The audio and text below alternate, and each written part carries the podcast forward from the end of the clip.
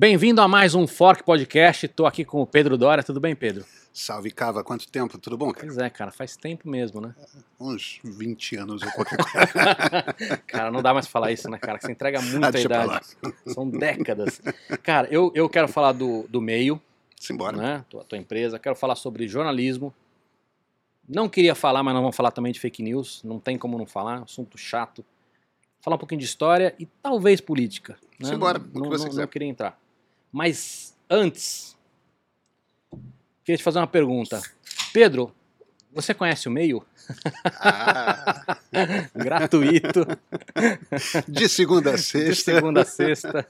Eu conheço o meio, Cava. Você conhece o meio? Eu conheço o meio. Maravilha. Cara, que legal. Escuta, vamos. Eu tô morrendo de fome. Você sabe que é, é super raro a gente fazer. A gente tá fazendo um almoço aqui, é super raro. A gente geralmente faz de noite. Ah, é? A gente janta. Hoje nós vamos almoçar. O, o- o Focas, conta pra gente quem que mandou. Deixa eu botar aqui na, na tela pra você mostrar.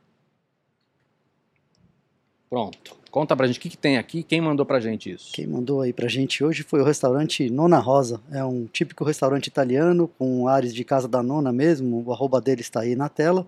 Para quem está na, nas plataformas de áudio é arroba Osteria Nona, com dois N's, Rosa. Eles ficam no Jardim, São Paulo, são um restaurante de cozinha italiana clássica, tem salpicadas de modernidade, num ambientezinho casual, serviço super legal. É, eles enviaram pra gente lá escarpeta, que é um ragu de linguiça caseira, mussarela de búfala e focaccia, um croquete de risoto e fungo, que é um é, bolinho de arroz com fungo, cogumelos frescos e, e fonduta, e uma burrata ao tartufo, que é a burrata cremosa com pistache trofa- é, tostado e mel trufado. Muito legal, cara. Coisas lindas. Muito bom. Eu- e- esses caras são, são um lugar super aconchegante, cara. Super bonitinho aqui em São Paulo. Dá vontade de não sair nunca lá. Pedro, é assim, cara. Se a gente ficar de frescura, a gente não vai comer. E como você tem avião depois pra voltar, eu vou comer depois e você não vai comer nada. Então, é, não tenha frescura, tá? Zero frescura. Zero bicho. frescura. Eles Esse, enviaram esse antipasto também, que tá com uma cara excelente. então, cara, tá bem bonito isso aqui. Ó, esse é o mel trufado e, e o pistache da burrata. E esse molinho aqui é o molinho do- dos bolinhos, tá? É... Ô, Foca, sabe o que eu pedi pra você, cara? É, traz uma outra faca pra gente cortar essa burrata. On my way. Legal. É, o, o Pedro, acho que já tá meio velho falar isso, mas o jornalismo tá vivendo uma transição, né? Nos últimos, o quê? 10 anos, 20 anos? 25 anos. mas não dá pra dizer cada vez mais acelerada, né? Acho que agora a gente tá sentindo o- a porrada, talvez mais, Eu, eu, eu acho, de, Cava, de quem não se adaptou. eu acho que não tem mais quem não se adaptou. Agora, evidentemente, existem níveis diversos de adaptação. Aham, É, nos anos 90, os, se a gente fala dos grandes veículos, dos veículos tradicionais, uhum, nos anos 90 os veículos brincaram de internet, né? Puseram seus sites lá, gratuitos, tudo mais. sei. Primeira dá pra década- chamar de brincadeira isso, viu? Pedro? Ah, bem, veja, era Web 1.0, Uhum. a o Wired tinha acabado de botar os primeiros banners no ar, né? o primeiro Tipo, banner foi deles, né? Exatamente. Então, na Hotwired, né, que era o, o, o- o site da Wired, o, os jornais acharam que era uma coisa assim, tipo, uma coisa da moda, sabe? Uma coisa de vamos. Lembro bem. Mas não parecia uma coisa séria. Tanto é que eu lembro de muita gente falando que não, nós, nós vamos ter a nossa internet. Que era a intranet, né? Não sei se você lembra. Todo mundo, todo mundo queria fazer a própria intranet. Eu falei, não, a gente não precisa da internet, a gente vai fazer a nossa. Agora, na década de 2000, na primeira década do século, aí foi aquele momento em que a internet começou a se tornar onipresente e você começou a ter uma, uma discussão. Em, em alguns lugares da Europa, nos Estados Unidos, tem um número chave, sabe? Que é o número de 30% de penetração de banda larga residencial. Por que, que esse número é chave? No momento que você tem banda larga residencial com 30% da população de um determinado país, começa a despencar a publicidade em veículo impresso. Nos Estados Unidos foi em 2007, 2008. Aqui no Brasil foi 2013, 2014. Nesse momento você tem aquela onda de demissão de jornalistas, porque o dinheiro de repente começa a ficar muito curto. E dessa onda de demissão de jornalistas, você vai para um ambiente em que começam a nascer as startups de jornalismo. Aqui no Brasil é 2015, 2016. Nos Estados Unidos foi 2008, por ali. Uhum. Esse, esse é o momento chave. Os jornais percebem isso em geral um pouco antes. Nos Estados Unidos, 2004, 2005, 2006. Aqui no Brasil, 2009, 2010, 2011, que é o momento que você começa a perceber, opa, peraí, eu tenho que mexer na maneira como as redações funcionam. Eu preciso ter jornalista mais cedo escrevendo matéria mais cedo. Não dá para simplesmente ficar publicando agência de notícia. Agora, eu diria que no Brasil, de 2015 para cá, as redações são fundamentalmente redações até um pouquinho de antes. As redações grandes são redações digitais. Não são o, o jornal impresso ou, ou, ou mesmo o telejornal é consequência do que você do que você produz para a internet ao longo do dia. Uhum. Quer dizer, já, já, você já inverteu a ordem. Os veículos são antes digitais e, evidentemente, começam a concorrer com, com veículos nativos, com veículos que nasceram para a internet. Do que você falou, acho que tem duas coisas interessantes. Primeiro, você falou dos 30%. Você sabe que tem muita gente que defende que a partir do momento que o mercado vira 20%, 20% o mercado antigo deixa de ser sustentável. Então, por exemplo, e-commerce, a defesa é essa. A partir do momento que 20, 25% das compras são feitas online, o offline tradicional não se sustenta mais. Ele precisa se reinventar. É... Agora, tem, tem um, uma coisa nessa história, Pedro, assim, você, você achou seu espaço, né? Porque tem uma coisa nessa transição Hum. que é o seguinte, e, e a gente viu muito estudo sobre isso. O- cada real ou cada dólar que ia do tradicional para o digital, ele se transforma em 10% da grana. Ou seja, cada 10 reais, quando Uhum. ia para o digital, sei lá, eu sou jornal, eu tenho 10 reais do, do anunciante, a hora que eu vou para o digital eu tenho esse mesmo dinheiro do anunciante, vira um real. Porque Certo. essa grana ela é dividida em produção de conteúdo, essa grana é dividida em um monte de, de checagem pró e, e- e- e- pré, né? é, e, e, enfim, todo tipo de analytics para ver se a campanha está sendo entregue ou não, se, se tem fraude ou não. Ou seja, a grana, o bolso é o mesmo, mas isso acaba ficando uma parte muito pequena no veículo. Os custos são menores também, né? Tudo bem, Pedro, mas o- o- o- a dificuldade é esses caras demoraram muito tempo porque eles demoraram para entender que não era só estar no digital, que eles iam precisar mudar efetivamente o Uhum. modelo de negócio e Uhum. achar novos modelos de receita. Certo. Eu vejo algumas startups como você e, e eu tenho a sensação de que vocês acharam o seu espaço. Você está crescendo, você acabou de receber investimento. Uhum. Então, não estou dizendo que é fácil, mas eu tenho a sensação de assim, pô, você está num, você tá num caminho bom, você, tá, você achou seu espaço nessa história. Quando eu olho para muito para a imprensa em geral, que é um erro generalizar, eu não vejo isso. A minha, a minha, minha dúvida é o seguinte: esse, esse, esse cenário novo cabe aos grandes? Cabe. Cabe. Mas quem, quem tá bem nessa história? Tipo, New York Times, quem mais tá bem? Cara, o Grupo Globo também. Eles têm um serviço de streaming. Isso não é uma coisa trivial. Mas, mas tudo bem, mas o, o o Grupo Globo, se a gente olhar o, o que eles estão fazendo de modernização e para onde eles estão apontando, nós estamos falando muito mais aí de não de jornalismo, mas de entretenimento. Mas o jornalismo é uma parte integrante do modelo deles. Olha, olha para o G1, por exemplo. O G1 continua sendo uma é uma coisa que demorou para nascer, entendeu? Mas continua sendo uma uma das principais referências de jornalismo de internet no Brasil. Então, mas aí você acha que é uma, eles acaba sendo uma necessidade Cara, é é uma necessidade. para manter, que- o. Você tem que estar na internet, você tem que ser digital. Não, não é isso que eu tô falando. Eu tô falando o seguinte, que.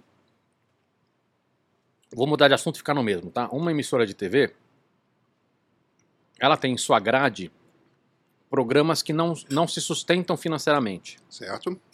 E programas que dão muito dinheiro. Certo? Nessa equalização, a coisa faz sentido. E os programas que não dão dinheiro, eles têm por um monte de motivos. Uhum. Porque às vezes atrai audiência, mas não atrai anunciante, porque às vezes, enfim, porque o cara tem que ter a grade 24 por 7, Uhum. né? Por imagem, por, enfim, por um monte de motivos. É, Quando a gente fala de grupo, de grupo Globo, é óbvio que o jornalismo é muito importante para eles, mas a minha dúvida é se isso é sustentável hoje desse tamanho, entendeu? Olha, eu não conheço os números, então eu não, eu não saberia. Eu não saberia é, opinar. Mas esse negócio de televisão 24 horas, quando você tem acontecimento, isso vale para esporte e vale para jornalismo. Nos momentos que você tem acontecimento grande, as pessoas param e grudam. Então, é um negócio no qual você tem que estar. É aquela rotina de baixa audiência, de média audiência, mas uma audiência constante, tá? Que quem gosta de jornalismo gosta. Que está sempre ali. Aí acontece alguma coisa grande, a audiência explode e você é referência. Então. Então tem um negócio ali. Tem, um, tem, tem uma coisa que.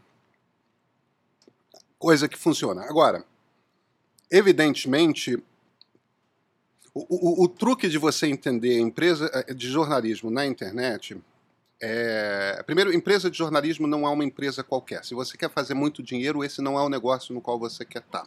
Perfeito. Você faz jornalismo, por- primeiro, porque você gosta. Uhum. É, segundo, porque democracias não sobrevivem sobre, sem jornalismo. Quer dizer, tem uma coisa ali que é uma. que é, que é um pedaço que não. É uma forma de você participar da democracia. Perfeito, mas você continua, continua falando sobre o mesmo assunto, não é business, é muito mais uma coisa life. life Agora, tem uma o- o- outra questão aí. Primeiro, eu nu- nunca disse que não tem dinheiro para se fazer, porque tem dinheiro para se fazer. Uhum. Agora, o que acaba acontecendo com empresas jornalísticas digitais é o seguinte: primeira coisa que você tem que aprender, no waste. É, Gastava-se, quando, quando o- o- os jornais eram monopolistas, Uhum. e o que eu quero dizer com monopolistas era: se você queria ser visto, porque você tem uma loja e tudo mais, ou você compra um anúncio no jornal, ou você não tem opção, aquilo. É, você, não precisava, você não precisava ter departamento comercial vendendo publicidade.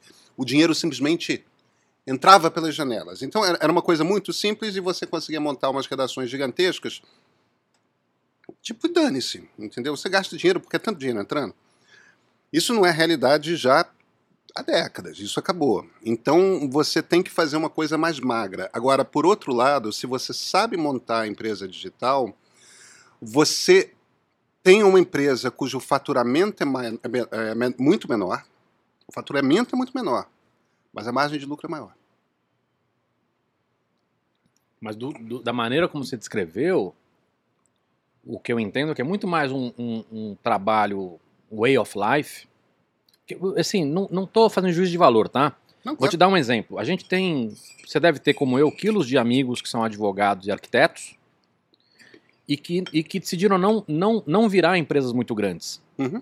Né? O cara lá tem um escritório de arquitetura, é ele, às vezes mais um sócio, ou às vezes é só ele, ou, ou advogado. O cara, mas não quero virar empresa de advogado com 50, 100 advogados. É, um, é, é um, é o que o cara quer. E o cara ganha uma grana boa, não é? O cara é classe média, média alta. Mas ele não é uma, uma corporação. Quando você começou a me descrever os motivos, me, me parece um pouco compatível hoje para você ser uma empresa grande. Porque, querendo ou não, uma empresa grande acaba olhando para crescimento, para lucratividade, para volumes, entendeu? É bem, é- é- existem dois negócios que são dois negócios diferentes, né? Um é um negócio de comunicação. Aí nesse jogo você tem coisas como Netflix, Uhum. você tem coisas como ESPN e você tem coisas como jornalismo. Escrito, falado, áudio, né, audiovisual. Uhum. É, às vezes faz sentido você, se você tem uma grande corporação, e aí faz-se muito dinheiro, você, como parte do portfólio, ter um braço de jornalismo, porque existe um público que quer, ter aquilo e é bom você ter oferta. Então, se você quer um grande negócio, você olha para isso como O jornalismo é parte do portfólio que você tem que oferecer. Por isso que eu estava falando, acaba sendo. É uma expressão horrível, mas acaba sendo mal necessário. Isso não quer dizer que seja um negócio no qual você não possa fazer dinheiro de, de ser rico, inclusive.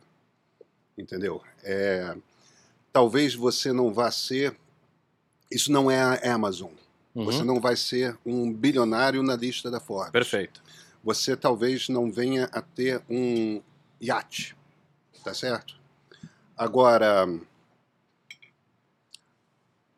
Dá para ser rico, dá para morar muito bem, dá para viajar é, todo ano para Europa, dá para não pensar em dinheiro. Sei. Mas eu não conheço ninguém que abre empresa de jornalismo com esse objetivo. Porque se o seu objetivo é ser rico, então parte para ser milionário. Entendeu? Se, o- se o seu objetivo é fazer dinheiro que não acaba mais, é, tem negócios mais fáceis, tem. E ao mesmo tempo, a gente tem uma circunstância. Isso não é. é- é- sabe qual é o problema? Aí fica parecendo que é uma questão idealista, sabe? Ah, democracias não vivem sem, sem jornalismo.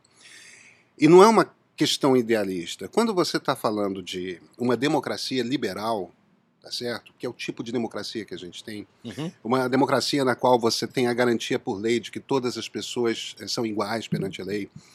É, bicho, você precisa de um mecanismo que seja externo ao Estado e que informe as pessoas. Essa é a única maneira, porque é- essa é a única maneira de as pessoas serem capazes de votar. Se você não está informado, você não sabe votar, você não vota direito. Olha o que está acontecendo no mundo, no momento em que o jornalismo entra em crise e se instaura, por conta dessa crise, uma indústria da desinformação. O meu ponto aqui essencial é o seguinte: num ambiente de ditadura, só quem fica bilionário é o amigo do rei através de corrupção via Estado. Então, se você não tem essa, essa estrutura que nós chamamos de jornalismo dentro da sociedade, os outros também não ficam bilionários. Entendeu? Você não tem um livre mercado no qual você pode inovar por conta da sua capacidade numa determinada área e, e- e fazer uma Amazon, fazer um Facebook, fazer uma. Isso é o tipo de coisa que surge dentro de uma democracia liberal. Sim, porque senão só vai ter espaço para os oligarcas, né? Você Então, só vai ter espaço para os oligarcas. Você vai ter uma China, você vai ter uma Rússia, você não vai ter. é, é, um- não vou falar dos Estados Unidos, você não vai ter um país europeu rico. Entendeu? Uma Alemanha, uma Noruega, uma Suécia, uma França, um, um- um Reino Unido. Você não vai ter isso. Então, se você quer esse tipo de justiça, entendeu? Se você quer. É, é- claro que a gente, às vezes, por viver num país que é uma democracia muito imperfeita, no qual não existe de fato igualdade de oportunidades, porque a gente não dá nem o básico como educação direito para todo mundo, fica parecendo, ah, mas que papo é esse de democracia? A, a gente é uma democracia há muito pouco tempo.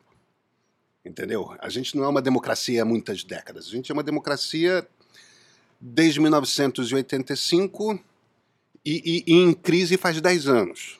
Né? Então temos problemas.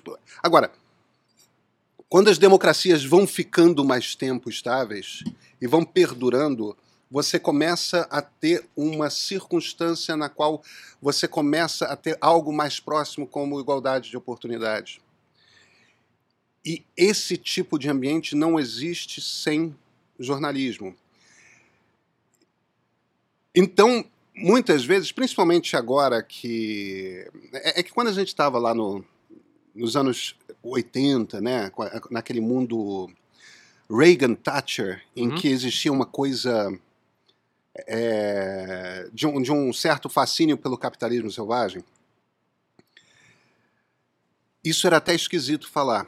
Mas hoje, em que você vê com cada vez mais frequência é, as pessoas que são muito ricas compreendendo que existe uma responsabilidade social que vem com o fato de você ter enriquecido, porque afinal de contas você não teria sido tão rico se você não tivesse se não- se você não tivesse num país que tivesse dado a você as condições de chegar naquele ponto. Quer dizer, tem uma hora ali que você tem que dar algum tipo de retorno à sociedade. É, nessa hora você começa a ver gente desse tipo investindo em imprensa. Nessa hora, Jeff Bezos comprou o Washington Post. Entendeu? Essa é a tua leitura ou não? Essa é a minha leitura em que sentido? Porque Eu acho esse- que isso faz parte do jogo. Não, não, porque esse, essa, esse, vamos lá, bilionários e gente muito poderosa sendo dono de, de imprensa é algo secular. Sim?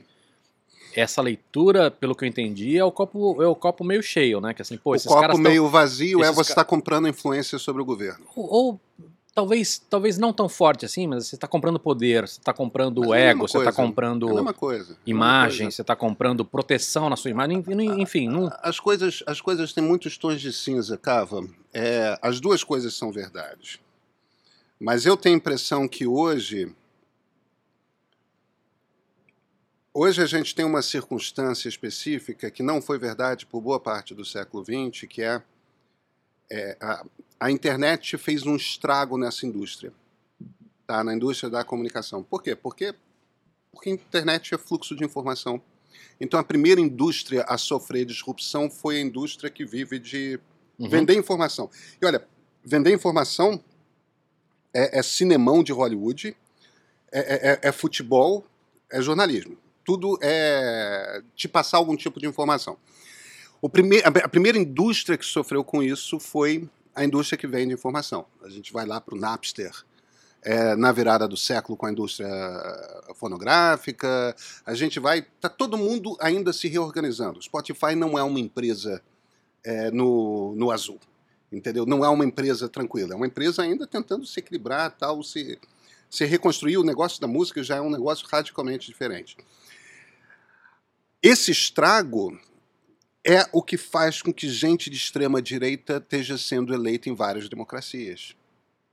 Porque isso acontece no momento em que, por um período, se rompeu o hábito de informação por parte da sociedade. Até uma determinada geração, que é quem chegou à idade adulta nos anos 90, é, essa turma ainda criou o hábito de se informar, não importa se é pegando um jornal de manhã, se é assistindo o, o telejornal à noite, se é se é substituindo isso por tem aquele site no qual para o qual eu vou a toda hora.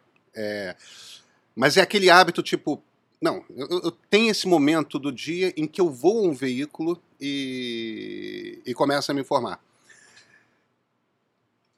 Quem começa a chegar à idade adulta a partir da primeira década do século XXI, do nosso século, não forma esse hábito. Não forma esse hábito. Entendeu? E passa a viver, quando chegam as redes sociais, a ilusão de que aquelas coisas que estão chegando a você no, no, na timeline do Twitter, na timeline do Facebook, na, do TikTok, que aquelas coisas, aqueles. É, no, no, no Zap, você começa a ficar com a impressão de que você está se informando sem você se tocar que você não está se informando. O que está acontecendo ali é um algoritmo que está empurrando um bando de coisa para você, e esse algoritmo está empurrando eh, esse bando de coisa para você não com o objetivo de te informar, mas com o objetivo de fazer com que você fique voltando e voltando e voltando e voltando aquela timeline. Quer dizer, quanto mais com raiva você tiver, melhor para o algoritmo. Então ele vai ficar deixando você enfurecido, enfurecido, enfurecido, enfurecido. Aí o resultado na política, o que, que é? A política virou uma coisa de grupos que se agridem uns aos outros. O espaço da democracia, que é um espaço no qual o diálogo é necessário, isso implodiu. Agora, as pessoas entendem como que a internet quebrou esse pedaço da democracia. Entendeu? Então, quando um Jeff Bezos compra o Washington Post, eu acho que o Bezos tem trocentos problemas. Eu não acho que ele está fazendo uma coisa de ego, não. Eu acho que ele está fazendo uma coisa ali de esse troço quebrou. Entendeu? E precisa consertar, porque ele entende que para o negócio dele funcionar bem, ele precisa que os Estados Unidos sejam uma democracia liberal. E Donald Trump não era um democrata. Donald Trump era um sujeito que admirava Vladimir Putin. Uhum.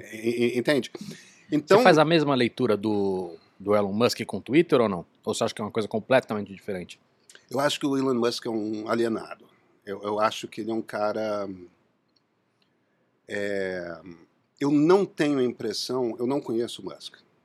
Eu nunca conversei com ele, nunca entrevistei ele. Então, eu não tenho a impressão de que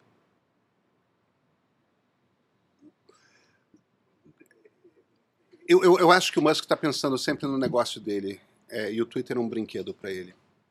Entendeu? O, o Musk fica, entendeu? Acende um baseado, vai para o Twitter e manda todo mundo comprar criptomoeda, não sei das quantas. Entendeu? Isso é de uma irresponsabilidade completa, entendeu? Tá brincando você, com o mercado. Mas, mas você tá... acha que isso é um, é um, é um menino que está tweetando ou você acha que esse cara está mexendo com o mercado para ter lucro no mercado? Eu acho que é um menino que está tweetando. É. Às vezes parece isso mesmo, mas ao mesmo tempo, esse lance do Twitter, por exemplo, ele tinha acabado de. de Quem não de... precisa daquele dinheiro que vai, você faz, né? Mas o Pedro, essa lógica não funciona para nada, né, cara? Porque os corruptos que estão roubando por aí também não precisam mais de grana, cara, porque já roubaram para 10 vidas. Os caras que estão bilionário também não precisam mais de grana, cara, que tem dinheiro para 10 vidas. Essa, essa lógica. Ela não, não funciona muito bem pro ser humano, né? Justo. Cara, é, é, é uma leitura que eu faço, eu posso estar errado. É, não, é, é só uma opinião, eu queria, queria escutar.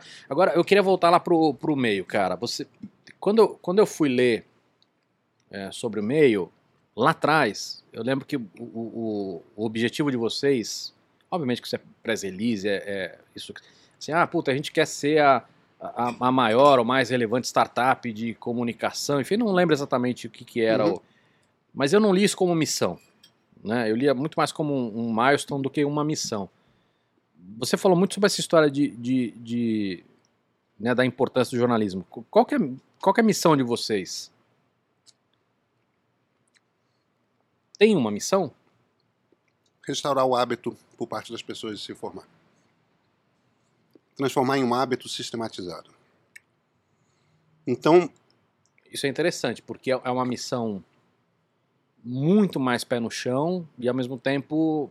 A preocupação é com a democracia. A preocupação é a democracia precisa funcionar. Não, tudo bem, mas, é... É, mas eu, acho interessante que vocês estão mirando ali no, no talvez no primeiro passo para isso acontecer. Tudo quanto é produto que a gente bota no ar, a newsletter foi o nosso MVP, né? o, o Minimum Viable Product. É o produto mínimo viável.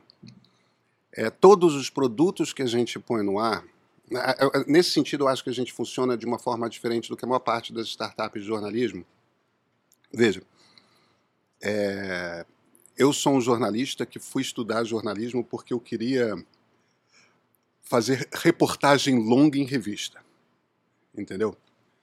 Só que eu também sou filho de um de um lógico matemático que num determinado momento, quando eu tinha 15 anos na virada dos anos 80 para os anos 90 foi dar aula em Stanford e aí eu fui junto e, e, e portanto eu muito cedo na adolescência vivia no Vale do Silício é, e, e, aquilo passou a fazer parte da minha vida a lógica do Vale e, e o uso continuado de tecnologia, principalmente tecnologia conectada. É, eu lembro, a gente, a gente pegou a internet no comecinho, né? Exatamente, então... exatamente. Pois é. Então, esse bolinho tá bom pra caramba. Tá, tá ótimo. O, a, a história aqui é: a gente está montando uma empresa que é uma empresa de jornalismo. Eu nunca quis, quando eu fui ser jornalista lá atrás, é, ser um empresário de jornalismo ou, ou, ou, qualquer coisa do tipo. Só que a revolução digital aconteceu. É, e, e eu me sinto à vontade nesse papel. Agora, a gente não monta, eu e o Vitor, e o Vitor, é, que é o meu sócio, o Vitor Conceição, ele é uma figura fundamental no meio. É tão chave quanto eu. Primeiro, porque ele sabe fazer gestão de empresa, que eu não sei. Jornalistas não costumam saber. Segundo, porque ele conhece profundamente tecnologia, não como eu, do tipo, eu conheço a geopolítica do Vale do Silício, eu sei uhum. dar pitaco sobre como que as empresas pensam e tudo mais. Agora, escrever código entender que tipo de. O que que. O Vitor tem uma cabeça de tecnologia que eu não tenho. E nós dois temos uma cabeça de startup. Então, quando a gente vai montar uma empresa, eu acho que a gente não monta empresa como jornalistas costumam montar startups de jornalismo. A gente está pensando numa empresa de tecnologia antes de qualquer coisa. E, e a gente não tem um impulso, nem eu, nem ele, de. Ah, eu sei como é que funciona uma redação, então vou montar uma redação. Não, a gente. A maneira como a gente parte do princípio de, de que a coisa tem que funcionar é, é que tipo de produto que eu tenho que fazer para atrair audiência.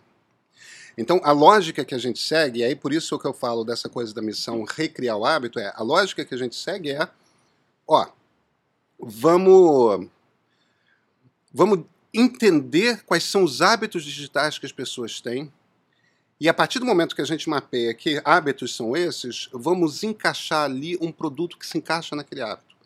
Por que, que a newsletter é uma MVP? Porque é um troço que é curto para você ler. Você acorda, primeira coisa que você faz é olhar para o celular. Mas hoje, hoje é teu carro-chefe, certo?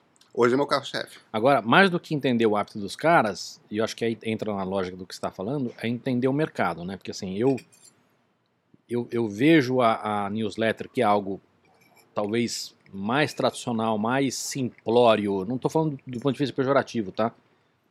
é, mas mais pouco inovador do mundo, mas ao mesmo tempo eu vejo muita estratégia ali, cara, de entender que você não pode ficar na mão de um Google ou de um Facebook, porque se você abre um canal no YouTube, quem te dá audiência, quem te dá, é tudo ele.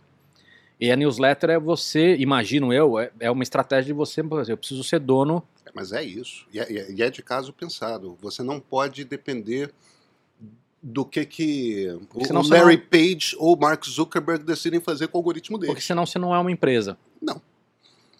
Não, você não é. é então, a gente nunca faria um, um negócio que depende de audiência, baseado em Facebook, baseado em SEO, baseado em YouTube, baseado... O que não quer dizer que essas peças não possam fazer parte da estratégia. Não, e hoje você é obrigado a ter elas na estratégia, mas tem uma diferença.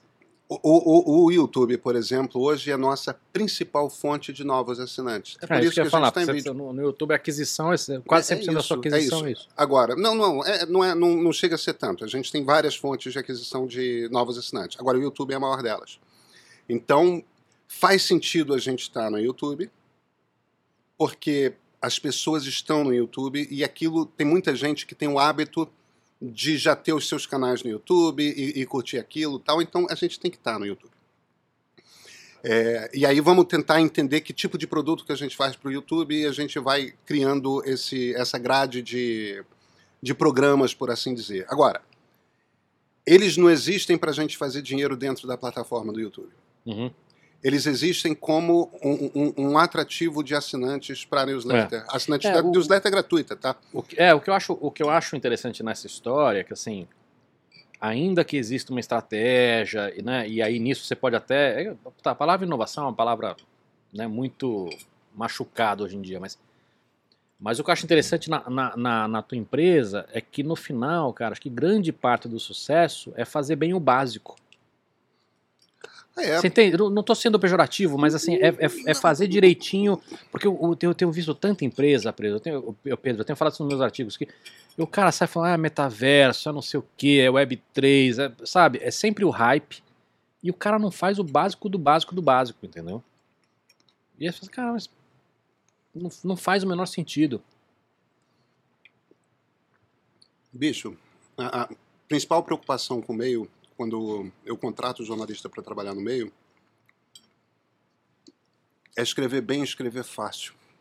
Se eu tivesse contratando um jornalista para um jornal na década de 1950, meu critério seria o mesmo. Por quê?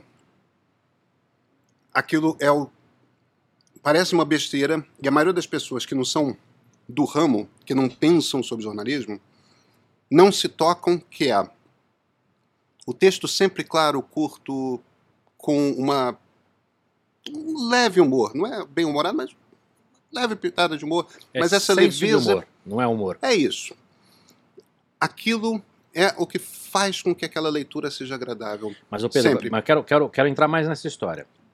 Essa comparação, esse cara da década de 50 que escrevia bem de leveza, esse cara não funcionaria teleportasse esse cara para hoje, ele, ele funcionaria hoje na redação do meio ou não? Funcionaria. Mesmo? Sim. Sim, porque a arte dele é texto.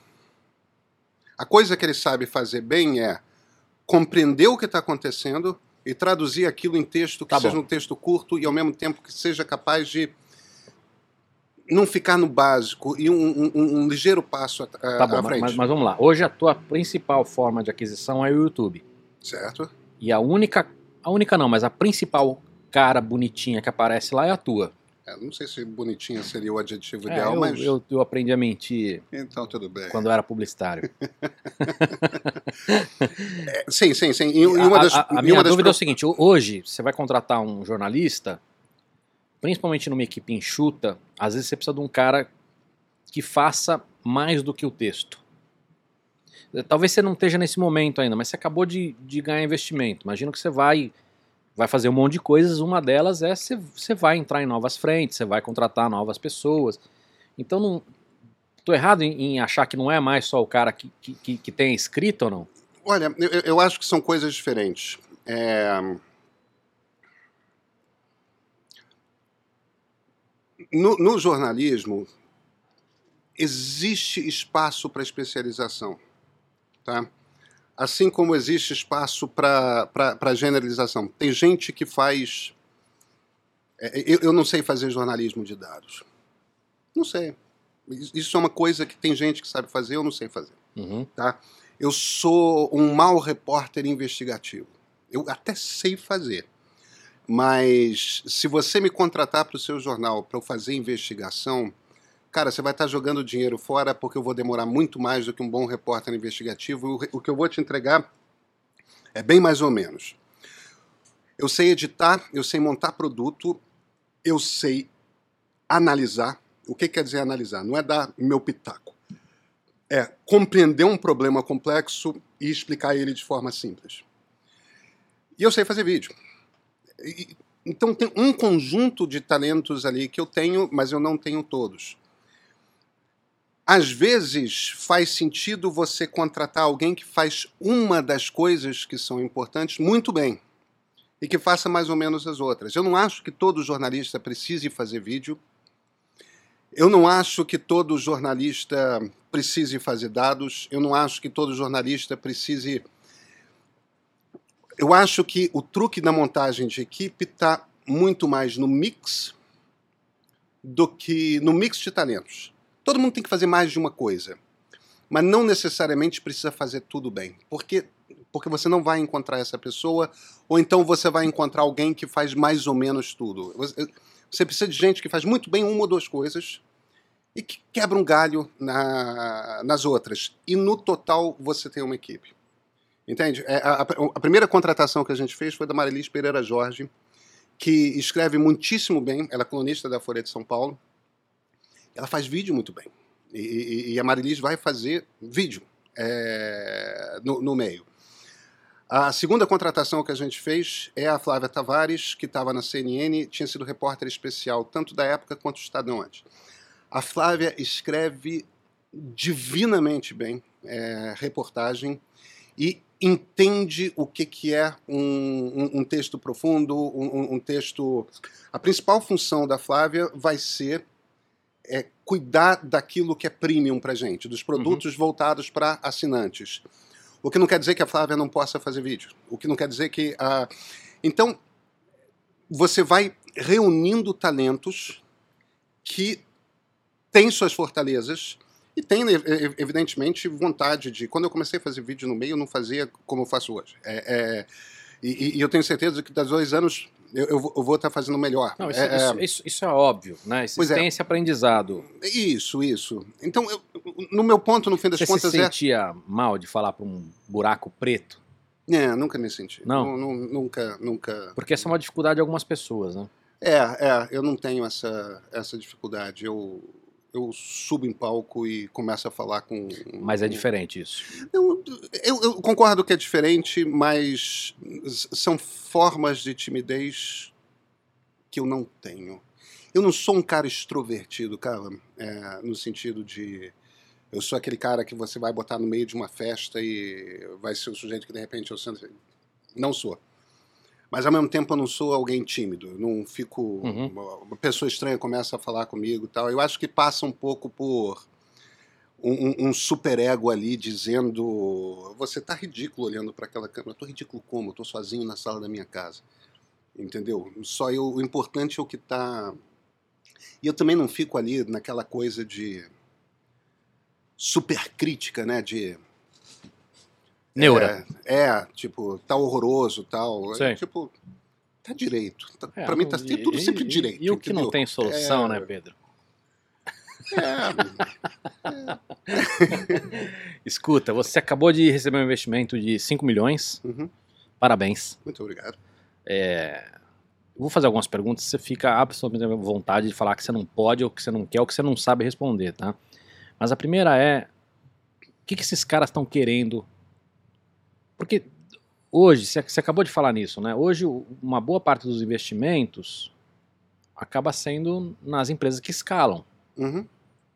né? Esses caras também têm essa, essa mesma pegada que você estava descrevendo, não? São pessoas que estão preocupadas com o cenário, que estão fazendo um investimento muito mais social do que financeiro. Que, que Esses caras você conhece um dos investidores, né? Tony de Marco. É. É, o, o, o Tony já era nosso diretor de arte. É, Tentei trazer a, a esposa dele aqui. Ele... A Mônica. É. É. O, o, o Tony já era nosso diretor de arte. É, conheço o Tony desde a Macmania. Sim. Desde o século passado, né? É. E... Que faz tanto tempo que parece que foi o retrasado. É, e eu acho que o Tony está. Isso você tem que perguntar para ele, não para mim, mas eu acho que é uma aposta de. Tem uma coisa que o Tony fala que é, é, por conta da Bookmakers, a, a, a empresa que ele teve, a editora que ele teve com nosso outro amigo Einar Maraci, Uhum. ele, ele fala muito de, putz, a gente precisava tanto daquele investidor que traz o capital tal, e não conseguimos naquela época, então é um grande prazer estar... Mas eu acho que o Tony acredita no que a gente está fazendo. Nosso outro investidor é o Silvio Genesini. O, o, o Silvio Genesini é um executivo de longa data, ele foi sócio da Accenture, da, da consultoria. Ele foi CEO da Oracle aqui no Brasil e foi CEO do Grupo Estado. Ele era CEO do Grupo Estado quando eu fui executivo de redação. É, Eu fui editor-chefe de conteúdos digitais do Estadão. Então são, são todas, todos os investidores que têm uma ligação com o jornalismo já antiga. São investidores que têm uma ligação com o jornalismo já antiga. O fato de o Silvio ser alguém que investe em startups, conhece tecnologia, foi CEO da Oracle, conhece o mercado de jornalismo, conhece o mercado em geral de mídia, ele também trabalhou na L Media e tal, ele foi, é, foi do board da L Media. Tudo. Faz dele um consultor muito, muito precioso, né? alguém com quem, aliás, a gente já se aconselhava com, com o Silvio Imagino que o desde Tony também. antes. Toda a experiência dele ter quebrado a empresa dele. Claro que o Tony, o claro que o Tony traz uma experiência. Estou brincando, imensa. mas, Não, cara, não, é, uma, é uma puta Olha, experiência. É, quebrar a empresa traz uma experiência. Sim. O, o- o Tony é um cara graficamente muito sofisticado e muito sofisticado. E, e a parte visual é fundamental no negócio desses. Então, É, isso é outra coisa que eu ia te perguntar, né? Porque assim, você, você é um dos poucos dessas startups que, que, que tem essas preocupações. Que hoje se pega, por exemplo, ilustração ou, ou grafismo, ou, ou- enfim, isso está sempre sendo colocado para escanteio e, e sumindo, né? É, mas não, não, não, a gente tem uma grande preocupação com isso. É, porque porque a diferença entre as pessoas botarem o olho num produto que você põe na praça e falar isso é amador, isso é profissional. É. É, pute- é olhar para cá que a gente acredita muito nisso, né, cara? Assim, de- detalhes que muita gente acha frescura, como isso aqui. É. Entendeu? É, a não, gente. não é. Mas Não a, é. a pessoa pode não, não entender, mas ela percebe. É, é exatamente isso. É exatamente isso. E tem, e tem um aspecto também, e, e- eu tenho certeza que ambos têm isso em mente, tanto eles quanto o Luiz Paulo Montenegro e o Ricardo Gômara, que são nossos investidores anjos lá atrás, é, a gente também está olhando para o mercado no exterior. A gente está vendo o que está acontecendo com as startups de jornalismo nos Estados Unidos. E já são negócios que movimentam investimentos na casa de centenas de milhões de dólares. Entendeu? Quer dizer, não é. A gente, como eu te disse, eu não estou falando de uma escala Amazon, Uhum. Mas a gente não está falando de, de um negocinho.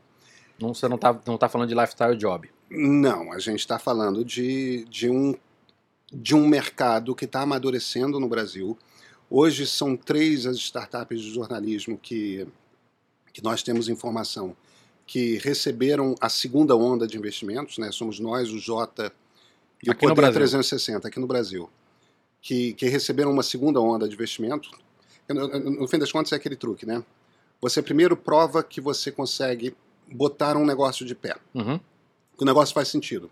A partir do momento, desse momento, você tem a, a fase de você crescer e crescer rápido, porque você tem que crescer rápido acompa- acompanhando o mercado.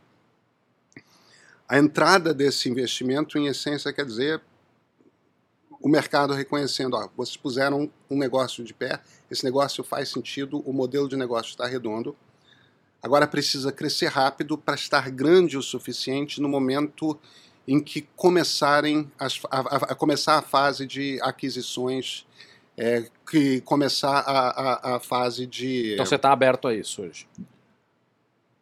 para adquirir também, né? Uhum. É, porque você não necessariamente vai entrar na fase de aquisição para ser adquirido. Você pode também entrar para adquirir, dependendo do tamanho que você.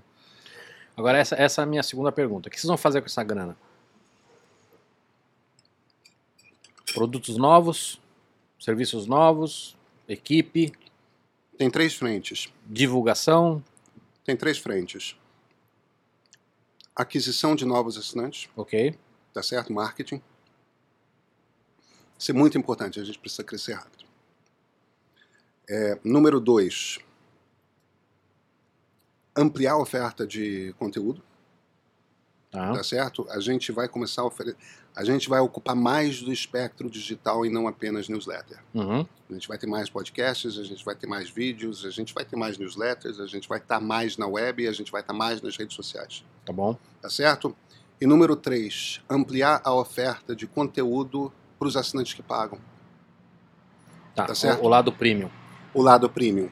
O lado premium. Você não falou aí de grana de anunciante. Isso vai vir naturalmente nessas, nessas frentes? Isso Não, a vai estar gente, a, embutido? gente, no- a, gente, a gente vai montar um departamento comercial. A gente vai montar um departamento comercial, mas isso a gente interpreta como parte do, da, da, da- construção do Uhum. negócio. A gente já tinha uma pessoa que cuidava de, de vendas, a gente vai ampliar isso. A gente tem publicidade. No fim das contas, o que sustenta o negócio é publicidade e, e assinatura. E, e- e o ideal é que a gente tenha um equilíbrio entre as duas coisas.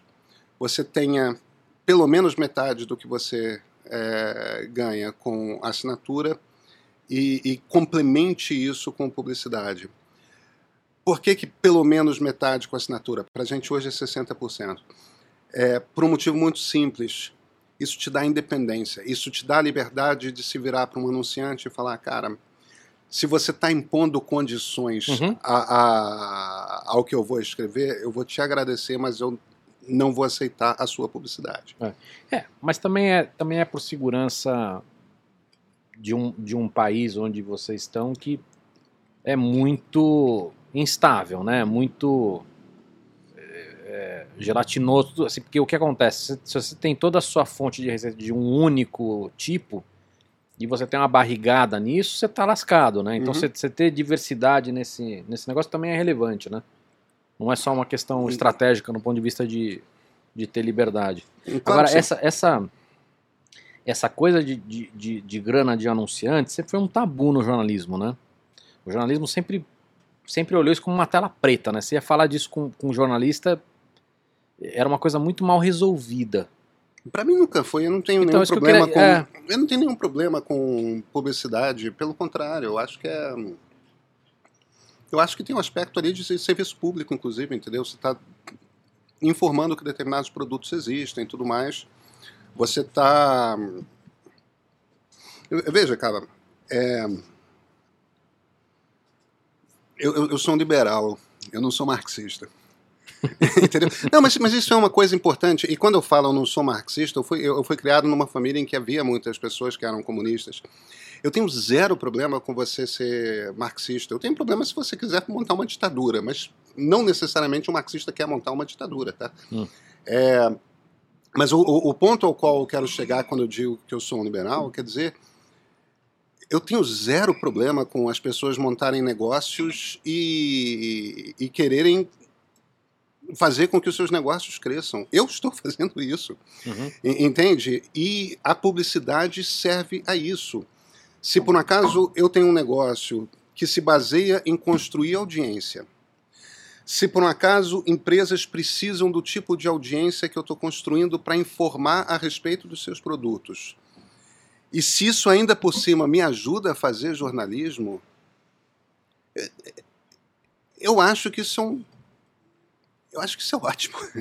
Pedro, Entendeu? Eu, acho que isso é redondo, eu acho que eu funciona. Concordo, eu é, concordo muito com você, mas tô falando que assim é- é- ainda é um tabu para muito jornalista. é, O, que, o que eu acho, Pedro, que é, um- eu é acho- uma eu das coisas que, que dificultou muitos- muito essa transição. Mas eu acho que muitos jornalistas têm uma profunda dificuldade de entender que a primeira responsabilidade de um jornalista é manter o seu negócio de pé e independente.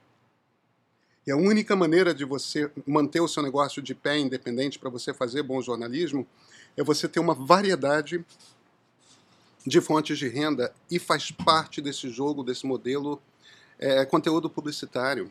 Desde que você esteja sendo transparente com seu leitor, com seu espectador, de que aquilo é publicidade, não tem nenhum problema e. É, é, é, é como a sociedade funciona, é como uma sociedade livre funciona. Eu acho isso mais do que óbvio, Pedro. Aqui eu acho que muita gente ainda não entende isso, não aceita isso, tem um- uma dificuldade muito grande de lidar com isso. É, É, deixa, eu, deixa, deixa eu te fazer uma, uma, uma outra pergunta. Muito comum no mercado, tá? E não estou falando de jornalista, estou falando de tudo. As empresas acharem que vendem uma coisa e, e- e o consumidor comprar outra.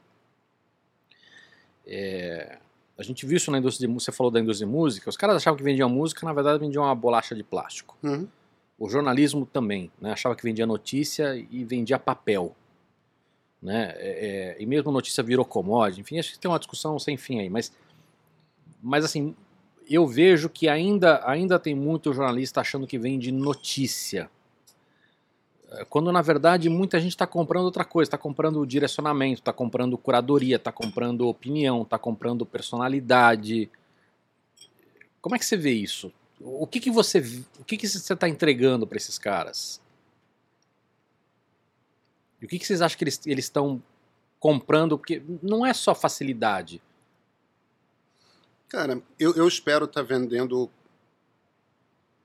é, essa, pelo menos, é a ambição. Eu espero estar vendendo uma ajuda para compreender o mundo, que é um mundo que está ficando muito complicado de entender. E, e- e espero estar fazendo isso de uma maneira que agrade as pessoas, entendeu? Que seja um momento minimamente agradável. E o agradável não quer dizer necessariamente que você está sendo entretido, às vezes é agradável intelectualmente, entendeu? Tipo, você tem uma sacada É, ali. às, às vezes o agradável, vou te dar um exemplo. Eu, eu via muito isso no Bochá, né? Eu via que parte da, do que ele entregava, parte do que as pessoas estavam comprando Era nele, indignação. era indignação. É, uma outra parte era um alento de bom senso. Uhum, Puta, alguém, alguém que, que, uhum. que tá falando algo que, que, que é o que eu.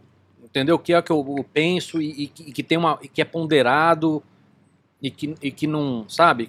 Alguém que tá, tá dando voz a um pouco os meus sentimentos, sabe? Acho que tinha. Tinha outras coisas intangíveis ali que eu acho que é- vai além do, do- da entrega né, que tá ali no, na caixinha do produto, sabe? É, eu acho que eu acho que as jornalistas, jornalistas, jornalistas, jornalistas, você nunca vai me ver vendendo indignação porque eu não sou um, Uhum. eu não sou um indignado, eu não sou um eu na verdade tendo a ser mais otimista, eu não acho que as coisas estejam horrorosas, não acho eu acho que a gente está num momento muito perigoso para a democracia. E sabe, é, é- é uma coisa engraçada que a gente está num, num tempo, Cava, em que isso é uma das características do mundo criado pelo aprendizado de máquina das redes sociais. É, a gente está num tempo de tribalização. E as pessoas estão num, é, é, num tempo de identitarismo e tribalização. O que, que eu quero dizer com isso? Cada vez mais as pessoas estão usando tudo para construir uma identidade. Então, a marca de roupa que você usa, o estilo de roupa que você usa, a, a sua posição política, tudo é a música que você ouve, tudo está virando uma coisa de, de identidade. Eu acho esse um caminho extremamente perigoso quando a gente toca em política, porque quando você começa a encarar política e, e, e, a sua filosofia política, a sua ideologia política, o seu partido político como parte da sua identidade, aí você cria para si mesmo uma armadilha em que você perde a capacidade de ver que aquela pessoa em quem você votou uhum não está dando certo, não está funcionando, se tornou um problema. E, novamente, isso faz parte do, do problema que a gente está vivendo hoje, da crise da democracia que a gente está vivendo hoje, que está diretamente relacionado ao fato de que, durante um período, desapareceu para uma geração o jornalismo. Criou esse vácuo. Esse hábito de se informar não foi criado. Então, aí a gente voltando para a questão, se, quando as pessoas às vezes me, elas têm muita preocupação, e, e isso eu vejo é, eu vejo isso no Twitter, eu vejo isso no e-mail, eu vejo isso no, no, um pouco no Instagram, eu vejo isso no, no YouTube. A toda hora as pessoas ficam assim, tá, mas em quem que você votou em 2018? Tá, mas em quem que você vai votar? Ah, ele é cirista. Ah, não, ele vai votar no Amoedo. Ah, ele é daquela turma que votou. A, necessidade de te encaixar numa dessas, dessas, é, dessas caixinhas, né? Tem gente que diz que eu sou bolsonarista, tem gente que diz que eu sou petista. E quando a minha resposta é: olha, no meu mundo ideal, a esquerda fica dois, três mandatos, e aí é substituída pela direita por dois, três mandatos, e aí é substituída pela esquerda em dois, três mandatos. As pessoas não acreditam. E, no entanto, um estudo após o outro a respeito de como uma democracia funciona bem te diz exatamente isso. Dois, três mandatos para um, dois, três mandatos para outro, dois, três mandatos para um, dois, três mandatos para o outro. Primeiro... É, que, é que talvez essa discussão ela, ela, ela seja muito difícil hoje em dia porque as pessoas não partem da mesma premissa que você, né? Você quer a democracia, nem todo mundo quer a democracia. Então não adianta você defender, não adianta você defender ah, isso é o que é bom para a democracia, quando na verdade o, o objetivo já está errado. E essa, essa polarização que você descreveu aí de outra maneira, acho que uma das, das causas piores que ela traz, um dos, dos, dos piores efeitos que ela traz, é que ela mata a discussão.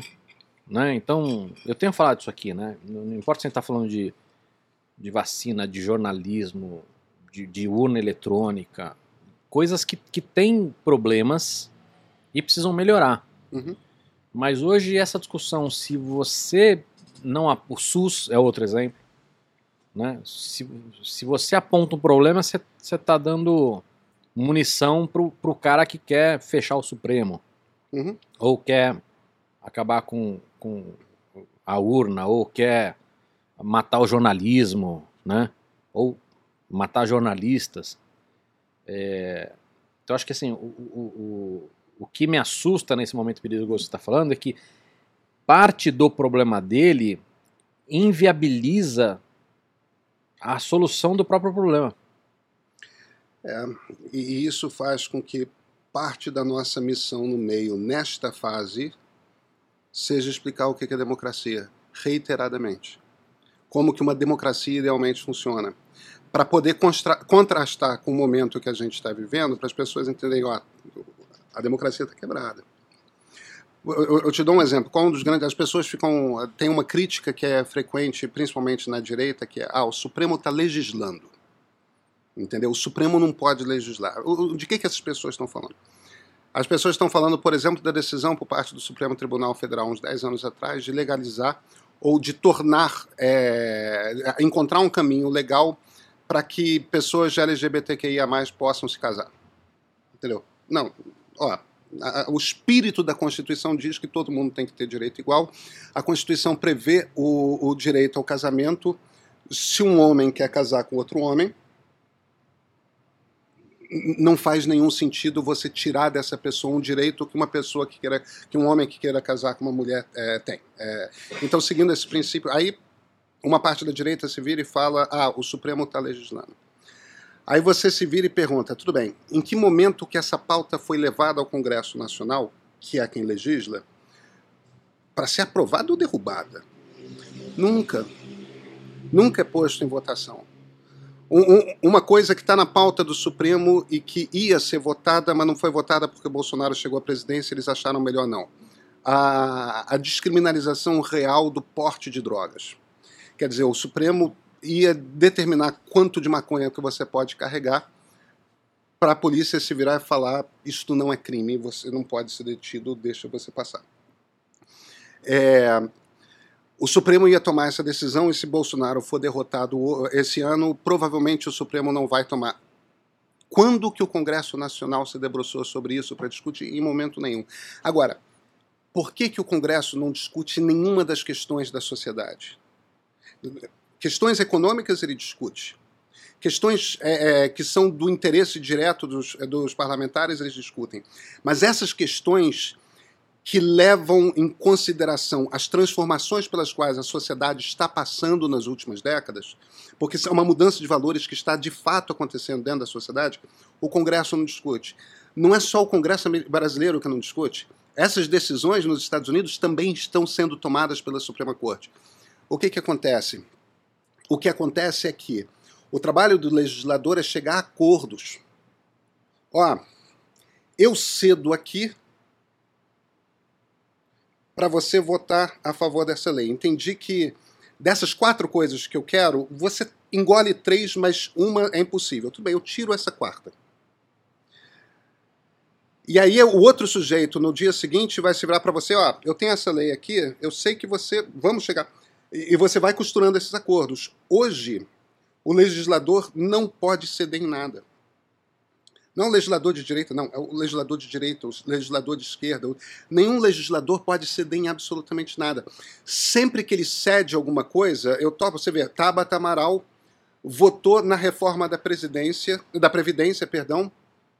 Ela foi inchada pela esquerda porque ela votou a favor de uma reforma da Previdência dentro de um acordo no qual ela viu que, ó, isso aqui é o melhor possível. Ela trabalhou para aquele troço ser o melhor possível do ponto de vista dela. Mas esse foi o único motivo pelo qual ela apanhou ou não? Porque eu tenho a sensação de que qualquer, ah. qualquer nova estrela, não importa se seja direita ou esquerda, qualquer um que entre no radar para ganhar qualquer atenção, vai apanhar mais do próprio lado do que do lado oposto. Eu acho que tem isso, eu acho que tem muito. Eu, eu, eu, certamente eu não queria simplificar a coisa da Tabata, não. Acho que tem, tem misoginia. Perfeito. Entendeu? É, tem uma profunda misoginia ali. O Brasil é um país muito misógino. Então, o fato de ela ser jovem e mulher quer dizer. Não. É, e a maneira como o PDT, em particular, é, lidou com a coisa foi. Eu acho que é um dos piores momentos do Ciro Gomes no, nos últimos anos. Porque o Ciro tem gravado, inclusive, em vídeo, o momento que o Ciro, em Harvard, conhece a Tabata. É, e fica super impressionado com uma pergunta que ela faz numa palestra ali e tal. E o, o Ciro se sentia muito, o, o, por assim dizer, o, pai dela, né? o cara que trouxe ela. No momento que ela começa a adquirir uma estrela própria, entendeu? O Ciro tem um problemaço com isso. É, Mas não é ele, né? É isso que eu tô falando. São todos esses caras. Isso é verdade. Você vê a, a elite do PT que está envelhecendo. Todo mundo tem 70 anos, parece. Entendeu? Todo mundo é de 60 para cima. Todo mundo estava na fundação do PT. Não, tem, não existe uma renovação dentro do PT. Agora, a gente também olha para a direita brasileira e o, o, o, Antônio Carlos Magalhães Neto e o Rodrigo Maia tentaram reconstruir o DEM, o antigo PFL, que hoje faz parte da União Brasil. Primeiro momento que, que fez sentido para o ACM Neto, é, mais, foi, ficou mais importante para o ACM Neto a, a coisa de, da política local ali em Salvador, meteu uma faca nas costas do Rodrigo Maia. Quer dizer, mesmo quando você tem uma renovação geracional, e ali é uma renovação geracional, e a tentativa de construir um partido de direita que seja um partido de ideias, etc., e não apenas um partido fisiológico, como é o histórico da nossa direita, a, a coisa implodiu. Então, a gente tem essa baixa renovação, a gente tem essa, essa resistência profunda, e, e é claro que isso faz parte da coisa do, do cancelamento da Tabata. Uhum. Mas eu volto. Você quer, desculpa, você quer mais refrigerante? Não, não, não, tô tá. na boa. É, mas aí, é, Cava, eu volto à coisa da impossibilidade de você fazer acordos, porque quando você cede em alguma coisa no Congresso Nacional hoje, a militância do seu lado vai te cobrar porque você não podia ceder em nada. Espera-se dos políticos, principalmente dos parlamentares, intransigência. Quando você espera de um parlamentar cujo trabalho é negociar que seja intransigente, você, na verdade, está impossibilitando ele de legislar sobre qualquer tema que seja realmente difícil. E aí, cara, tem um, tem um momento em que a sociedade continua tendo aqueles problemas. Entendeu? Porque, vamos voltar para o caso do, do casamento homoafetivo. Bicho, as pessoas vivem vidas inteiras juntos, 20, 30, 40 anos. Aí um morre e não pode herdar, e, o, outro não pode herdar é, aquilo que construiu junto com o marido. Entende? Isso são problemas reais da sociedade. Isso são coisas tipo é, é seguro de saúde que você tem um bom emprego, seu parceiro não tem é, um seguro de saúde tão bom e, e, tudo mais, aí o seu parceiro precisa de. Se você fosse um, um, um casal heterossexual. Quer dizer, os problemas continuam ali. Meninos pretos e pobres continuam sendo presos com uma ponta de um beck dentro da carteira e são jogados dentro da cadeia e, e, e apodrecem dentro da cadeia porque não tem grana para pagar advogado. Quer dizer, esses problemas todos sem, continuam. Sem ser julgado. Continuam, exatamente, sem ser julgado. Esses problemas todos continuam existindo na sociedade. Se o Congresso não encara eles, a coisa vira processo judicial, tem uma hora que é o Supremo que vai decidir o que, que é, o que, que é, o que, que não é. Então, parte do processo de disfunção das nossas democracias. É que eu tenho a sensação de que a crítica de que o Supremo está legislando, independente de fazer juízo de valor dessa crítica, ela não é o problema hoje que a gente tem. Não é essa discussão não, não, que é o nosso problema. Não, eu, o problema, eu, o pro... eu acho que o Supremo está resolvendo o problema que tem que ser resolvido. Não, e, e é... eu acho também que o Supremo tem problemas maiores do que isso, mas o, o, claro. o meu ponto é que assim, hoje a discussão ela, ela se torna impraticável, porque muitas coisas que precisariam ser discutidas para melhorar, porque tem problemas graves, mas hoje qualquer discussão é, é, o que você falou, é o tudo ou nada, entendeu? Assim, ou é, ou é não mexe nisso, ou é vamos fechar, vamos acabar, vamos matar, vamos. Enfim, um, voltando para o jornalismo, nessa linha de, de polarização, é, eu vejo alguns veículos uh, indo muito para a história de, de, de ter um, um, pluralismo. Mas eu tenho a sensação de que está sendo feito de uma maneira errada. De que, justamente por ter os extremos, você acaba chamando os dois extremos. E aí é o que eu vejo que muitos veículos acabam piorando muito a qualidade do, do que eles estão fazendo, com a desculpa de ser plural mas isso não é plural. É, eu, eu, eu acho que. Sabe, eu, eu acho que a gente está num momento em que, nesse sentido, o jornalismo está interessante e está rico, porque a gente tem muita variedade de jornalismo. A gente tem muitos veículos diferentes que dão vozes a, a, a muitos pontos de vista diferentes. É, como como eu acho que o saudável é você estar tá no centro. E quando eu digo saudável você estar tá no centro, eu não estou dizendo que é, eu não estou falando de estar tá em cima do muro, eu estou falando de fazer uma oscilação constante entre esquerda e direita. Nunca a ponto de chegar na direita radical ou na esquerda radical, quanto mais nos extremos. Vamos, vamos ir para uma definição rápida que é importante. O, a, a, o, quando a gente fala de radical, está no limite da democracia. É o limite da democracia. Tipo, você não está propondo o fim da democracia, É, mas você é capaz de cometer alguns crimes. Você é capaz de incendiar uma estátua, de quebrar uma vidraça, tudo mais. Isso, se você é, é de direita, isso te põe na direita radical. Você está disposto a ser preso. Se essas são as leis da Terra, para chamar atenção. O, o, isso te põe na esquerda radical. A extrema direita e a extrema esquerda, é, na extrema esquerda é o comunista que acha que tem que vir a revolução comunista e botar para fora a, a, democracia burguesa. A extrema direita, Jair Bolsonaro é a extrema direita, é, é, é, é o golpista, é o é aquele que opera contra a independência dos três poderes, é aquele que está fora. No meu mundo ideal, a gente vai oscilar, boa parte da sociedade vai estar entre esquerda e direita e, e oscilando mesmo, né? às vezes mais para um lado, às vezes mais para o outro. Quanto mais gente tiver ali na centro-direita e na centro-esquerda, melhor. Porque na centro-esquerda e na centro-direita sempre existe a disposição de ouvir quem você discorda, sem achar que a pessoa é mau caráter, sem achar que a pessoa é equivocada, sem, só compreendendo que existem maneiras diferentes de você olhar para certas questões da sociedade, mas os, os dois com disposição de ter o diálogo. Mas isso, isso as nomenclaturas já não já não estão. Esse já não é um problema que a gente está vivendo? Porque assim, hoje todas as nomenclaturas parece que perderam o sentido. Porque Eu, elas, elas, elas hoje elas, elas, elas são entendidas de uma maneira completamente distinta. Eu não acho que as nomenclaturas tenham perdido sentido. As, não, perfeito. As, vou, as, vou, as, nomenclaturas continuam tendo significado. Não, não, não, perfeito. Agora, o que existe sim. O que eu quero dizer é. O que existe sim é uma campanha que faz parte do processo de desinformação. De, é uma coisa que eu, eu ouço a toda hora por conta de, do que eu sou. Ah, todo liberal é um fascista. Isso é isso não é só uma ofensa, não, embora no meu caso eu, eu ouça como ofensa.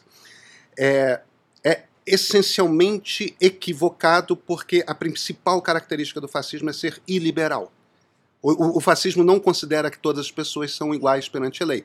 O fascismo considera que existem pessoas melhores do que outras. Isso é o oposto do liberalismo. E, no entanto, por parte da esquerda existe uma coisa de todo, todo, todo liberal é, tá na antessala do fascismo, é quase um fascista, é um fascista que come talheres e tudo mais. Agora, houve as coisas que a turma da direita fala sobre comunista, entendeu? Ah, o Lula é comunista. Não, não é. não é. Entendeu? O Lula é um social-democrata. É, é, é, é, um cara que oscila entre a esquerda e a centro-esquerda dependendo de determinado então, momento. Pedro, mas o meu ponto é o seguinte: ainda que as nomenclaturas deveriam fazer sentido, uhum. hoje, como a leitura das pessoas é completamente distinta, inclusive assim, das maneiras que, se você olhar como os políticos se descrevem, Sim. e fazem uma mistura, ah, eu sou liberal, ah, mas eu sou liberal no costume, eu sou conservador não sei aonde. O, o que não existe, né? É... Liberal na economia é, e, mas, mas, assim, conservador nos costumes é conservador. É, é. é. E, e, mas o meu ponto é o seguinte, como, como todo mundo hoje o, o, Marcelo Tassi esteve aqui e ele falou que comunicação não é o que você fala, é o que as pessoas entendem. O problema é, não dá mais para você, talvez seja essa uma das suas funções lá também, de você começar a explicar não só a necessidade da democracia, a importância dela, mas talvez também ensinar as nomenclaturas, porque mas, Cava, quando eu falo. É, é, é, que às vezes, quando a gente fala de desinformação, as pessoas entendem fake news, entendeu? Aquela coisinha com, com uma cara Sim, de, uma, não, vai, de, um, vai, vai bem além disso. De um, de um artigo de jornal direitinho, de uma notícia de jornal direitinho, no entanto mentirosa. Parte do processo de desinformação é você, no seu discurso nas redes sociais, deturpar o significado desses conceitos a ponto de deixar as pessoas desorientadas a respeito de como interpretar os políticos acho que talvez o melhor exemplo disso seja o isento. O isentão. Isento virou um, um, um palavrão. Um palavrão. É. tá. eu, eu queria. A gente vai voltar para a política depois, mas eu queria voltar para o jornalismo. Tem, tem um, um, uma das coisas que, que eu costumo fazer quando eu vou analisar alguma coisa é separar bem as coisas. É, quando a gente olha para o jornalismo, eu acho que não dá para analisar como um todo. Você tem o jornalista, né, o, o profissional, você tem o jornal, né, o CNPJ, você tem o jornalismo e você tem o quarto poder. Uhum. Eu queria muito rapidamente olhar para cada um deles aqui e entender quem é que está em risco, quem é que está com dificuldade e qual o caminho. Um jornalista, começo de carreira. Eu, eu acho que é um mundo de oportunidades. É, você acha É um que mundo você acha que tá, você acha que tá, a gente está num cenário bom hoje?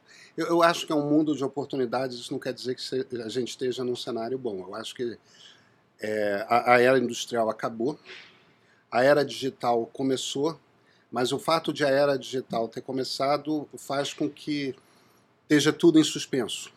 Está tudo inseguro. Nin- Ninguém está tranquilo a respeito de como que você vai ganhar o, o- o- seu pão de cada dia. Tá- Uhum. tá- tipo, tá- é, você tem uma teia de proteção social que nessas horas é fundamental. E, no entanto, que os estados não estão capazes de, de sustentar. É, então, eu acho que ninguém está bem. Agora, para o jovem jornalista, alguém com 22 anos, é, eu acho que essas pessoas vão chegar a- aos 40, 50 num ambiente que é muito diferente do ambiente atual. E, e, e, um ambiente com que essas pessoas vão inventar. Então elas têm um espaço de criatividade imenso. E se não forem soterradas por uma quantidade avassaladora de trabalho, que é um dos riscos do momento, né? É, Mas qual, o caminho desse cara hoje é trabalhar num veículo? Esse cara tem que empreender? é uma possibilidade. Esse cara também pode empreender. Embora eu, eu, eu- olho para mim com 22 anos de idade e eu não sei se eu teria capacidade de empreender, não, tá? Mas são. Mas são São épocas matu- diferentes. maturidades diferentes de são- época, É, não, Pedro. eu concordo com você. Eu acho que é, empreendimento é, é uma possibilidade. Você, tem muitas possibilidades, cara. Você tem falado com essa molecada ou não? Tenho, eu, eu- eu trabalho com alguns. Mas aí nós estamos falando de pouca gente, mas você tem ido em, em universidade, você tem falado. Por causa da pandemia, nos últimos dois anos, não, mas é algo que eu fazia com frequência. Tá. Agora, vamos lá. Indo para o CNPJ, a gente já falou bastante. É, jornalismo, acho que a gente falou um pouco. Queria ir para o quarto poder. Você tá, você tá, você comentou aí, eu acho que parte da sua missão tá junto disso, mas você não é suficiente para mudar essa história. Mas vem cá, como é que, define para mim quarto poder. Dentro daquela, daquela, daquele seu discurso da importância do jornalismo para manter a democracia. Uhum, É, hoje você tem como missão ajudar nessa tarefa. uhum. Mas você sozinho não vai resolver nada. Eu, eu queria entender como é que você está vendo os, os outros veículos. Você acha que eles estão olhando para isso ou eles estão só olhando Ah. para o próprio umbigo? Como é que está essa história? De- deixa eu começar com a coisa de é, é, quarto poder. Eu- Essa, essa, essa, essa terminologia ela é ofensiva ou não? Não, não, não, não é ofensiva, não. É... Eu discordo dela. Muita gente, principalmente é, a, a- a turma que é mais francófila, é, vê dessa forma. Uhum. Tá? É, é- é como se o, o jornalismo representasse um quarto poder é, a- para a par com executivo, legislativo e judiciário. Eu não vejo o jornalismo dessa forma, entendeu? Eu não acho que o jornalismo seja um quarto poder, entende? É, eu acho que a maneira como eu entendo é, é, democracia é, por, é muito pela escola de ciência política americana, é, que é onde eu estudei, e, e aí não tem muito como. Eu estudei teoria política lá, então. Então tem um viés aí, que é um, um, é um viés particularmente meu, Uhum. mas você tem uma democracia saudável quanto mais as pessoas são envolvidas, é, engajadas com a sociedade. Então, se você se tem um banco da praça que está quebrado Uhum. é, e a praça em frente à sua casa e você acha que você tem que se juntar com os seus vizinhos e fazer uma vaquinha e mandar consertar o banco, Hum. é, quanto mais gente tem esse tipo de comportamento, mais saudável é uma democracia. Isso vale para ONGs quem monta uma ONG é fundamental para uma democracia porque é essencialmente alguém que está profundamente engajado com uma questão dentro da sociedade. Tá certo? Então, quanto mais gente que não está nos três poderes está de alguma forma engajado com a democracia, quanto mais cidadãos conscientes você tem é, nesse processo de engajamento com os problemas da sociedade e tudo mais, isso vale para a academia também, entende? Quem, uhum. é, o, o, os vários acadêmicos que ficam estudando as questões para levar informação para políticos, etc, etc, etc. No fim das contas, o que eu acho que existe é uma sociedade, um, parte da sociedade que de alguma forma está engajada no processo de compreender e ajudar que a sociedade seja compreendida. Então eu vejo o jornalismo como parte disso. Assim como eu vejo ONGs como parte disso, assim como eu vejo parte da academia como parte disso, assim como eu vejo associações de moradores como parte disso. Eu não enxergo o jornalismo como um quarto poder, eu não enxergo o jornalismo como algo acima ou abaixo de uma ONG, é parte dessa estrutura que, faz, que não é eleita, que não é paga pelo Estado e que, no entanto, está engajada com as questões da sociedade. É, então, agora, tem gente que acha que o jornalismo é um quarto poder mesmo, tá? É, tem, e, e, e, que def, e defende isso com bons argumentos. Isso posto, você está perguntando, me parece, da indústria, né? Do, do coletivo da, Sim. da indústria. É, minha pergunta é: se os caras não estão hoje tão preocupados em se manter em pé, que não estão conseguindo olhar para isso? Cara, a, a gente está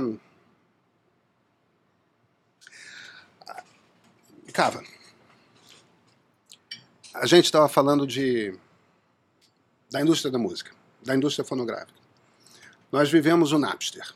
No momento que modem de, de 56 começou a ficar popular, já dava para baixar um megabyte em 40 minutos.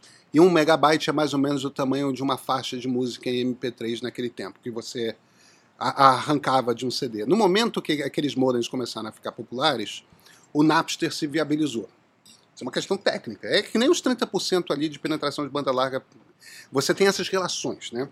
O modem de 56800 permitiu esse, esse negócio. Naquele momento, sumiu três quartos do faturamento da indústria fonográfica. Desapareceu. Por quê? Porque se você tivesse 20 e poucos anos, você usava Napster e você não gastava mais música com CD, mais dinheiro com CD. Desde então, a indústria fonográfica está se reinventando.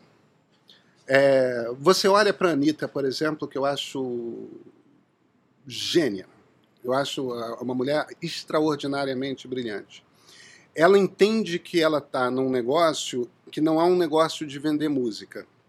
Ela tem que ter dança no TikTok, ela tem que ter presença é, nas redes sociais dando opinião sobre algumas questões, ela tem que estar à disposição da imprensa especializada para dar determinadas entrevistas, é, ela tem que estar de alguma forma engajada com outras celebridades do mundo. E aí, tipo, vai ter um namorado que. um, um, um namoradinho que é jogador de futebol americano na final do, do Super Bowl. É, ela está sempre se posicionando ali, tipo, o negócio dela é múltiplo e ela vende show. Ela vende essencialmente shows. E vende marca. E ela vende. Você chegaria para os Beatles e diria que o negócio dos Beatles era vender marca e vender show? Agora, mega hiper concertos. Não, o negócio dos Beatles era vender bolacha. É, de plástico. É, de vinil, vai. É, de plástico. Tanto que os Beatles pararam de fazer show, porque não tinha um saco de fazer aquele negócio. Então, a, a gente está falando de um negócio, a Anitta está num mercado, num negócio mas, que mas não volta... tem absolutamente nada a ver com o, o negócio dos Beatles. Mas volta para o jornalismo. O ponto ao qual eu quero chegar aqui é o seguinte: aquele negócio que existia nos anos 90 não existe mais. Uhum. O que, que é o novo negócio do jornalismo? Isto não está claro perfeitamente. E, e aí entram duas questões. Obrigado, Focas. É, aí entram duas questões que se misturam, que é o, o, o, qual o negócio do jornalista veterano e qual o negócio do, da indústria do jornalismo. Por que, que a TV Globo, por exemplo, está que, que, sempre teve, que operava num, num Star System. A, a, TV Globo operava num Star System, né? É aquela coisa bem Hollywood anos 30. Você tinha os melhores atores e atrizes contratados. Aí, de repente, está tirando todos esses, esses contratos. Por que, que eles estão fazendo isso? Porque agora você contrata por job e você deixa aquela pessoa liberada para explorar a marca dela, fazendo palestra, fazendo isso, fazendo aquilo. De certa forma, cada vez mais você está vendo jornalistas virando jornalistas, pessoas físicas, os mais veteranos, se tornando, deixando de ser pessoas que são empregadas das empresas de jornalismo. E por quê? Porque ficou caro para as empresas de jornalismo pagar o salário full dessas pessoas. Uhum. Então é melhor você contratar como colunista, é melhor você contratar como articulista, como comentarista, como isso, como aquilo, e libera a pessoa para da palestra para ter o canal dela no YouTube, para fazer isso, para fazer aquilo, e você transforma o troço num leque de produção. Então, uma das coisas que as empresas jornalísticas estão tendo que viver é a reinvenção desse negócio. Quando que você contrata é full, quando que você contrata uh, part-time, quando que é, você... É, mais do que isso, é quando é que você contrata a exclusividade, né? quando que você contrata. Uh, sim, no, no, no, no, fim das contas é, é isso, porque tem a exclusividade, joga o preço lá para cima. E você vê, a, Vera Magalhães, que é uma das principais, é, talvez a principal colunista de política do Brasil hoje. A Vera é colunista do Globo, ela tem um blog no Globo, ela comenta na CBN e ela é a âncora da, do Roda Viva, que não tem absolutamente nada com grupo, a ver com o Grupo Globo. E, no entanto, aquilo compõe, e tem canal próprio no YouTube, presença que ela cuida nas redes sociais e tudo mais. Quer dizer, cada vez mais você está vendo isso. Então, em parte, os veículos jornalísticos estão começando a aprender a lidar com essas modalidades diferentes de contratação. Ao mesmo tempo, você está começando a entender que você. Qual é a diferença entre entre o jornal e a televisão. Se o jornal hoje faz vídeo, se a televisão hoje tem site com notícia escrita. Essas diferenças estão começando a desaparecer. E aí uns têm que aprender a produzir vídeo com qualidade, os outros têm que aprender a. E os dois estão fazendo podcast. Né? Então, cada vez mais você tem um negócio no qual você tem que se espalhar por várias formas de, distintas de conteúdo. E isso começam a ser é, especialidades diferentes que você tem que ter na composição da equipe.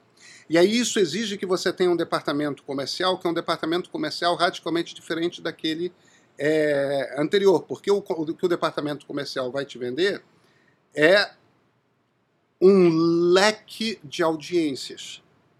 Eu não estou mais vendendo quem lê o jornal de papel. Eu estou vendendo quem lê o jornal de papel, quem ouve o podcast, quem assiste o vídeo, quem frequenta o site. Isso dá uma soma, isso dá um cruzamento, isso dá.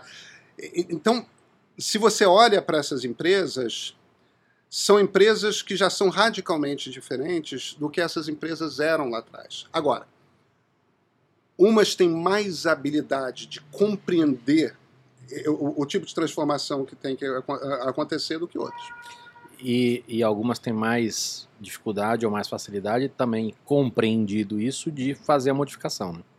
É, porque veja, o, a maior parte dos jornais brasileiros de grande porte são jornais que, se não são centenários, tão próximos de completar é, 100 é, anos.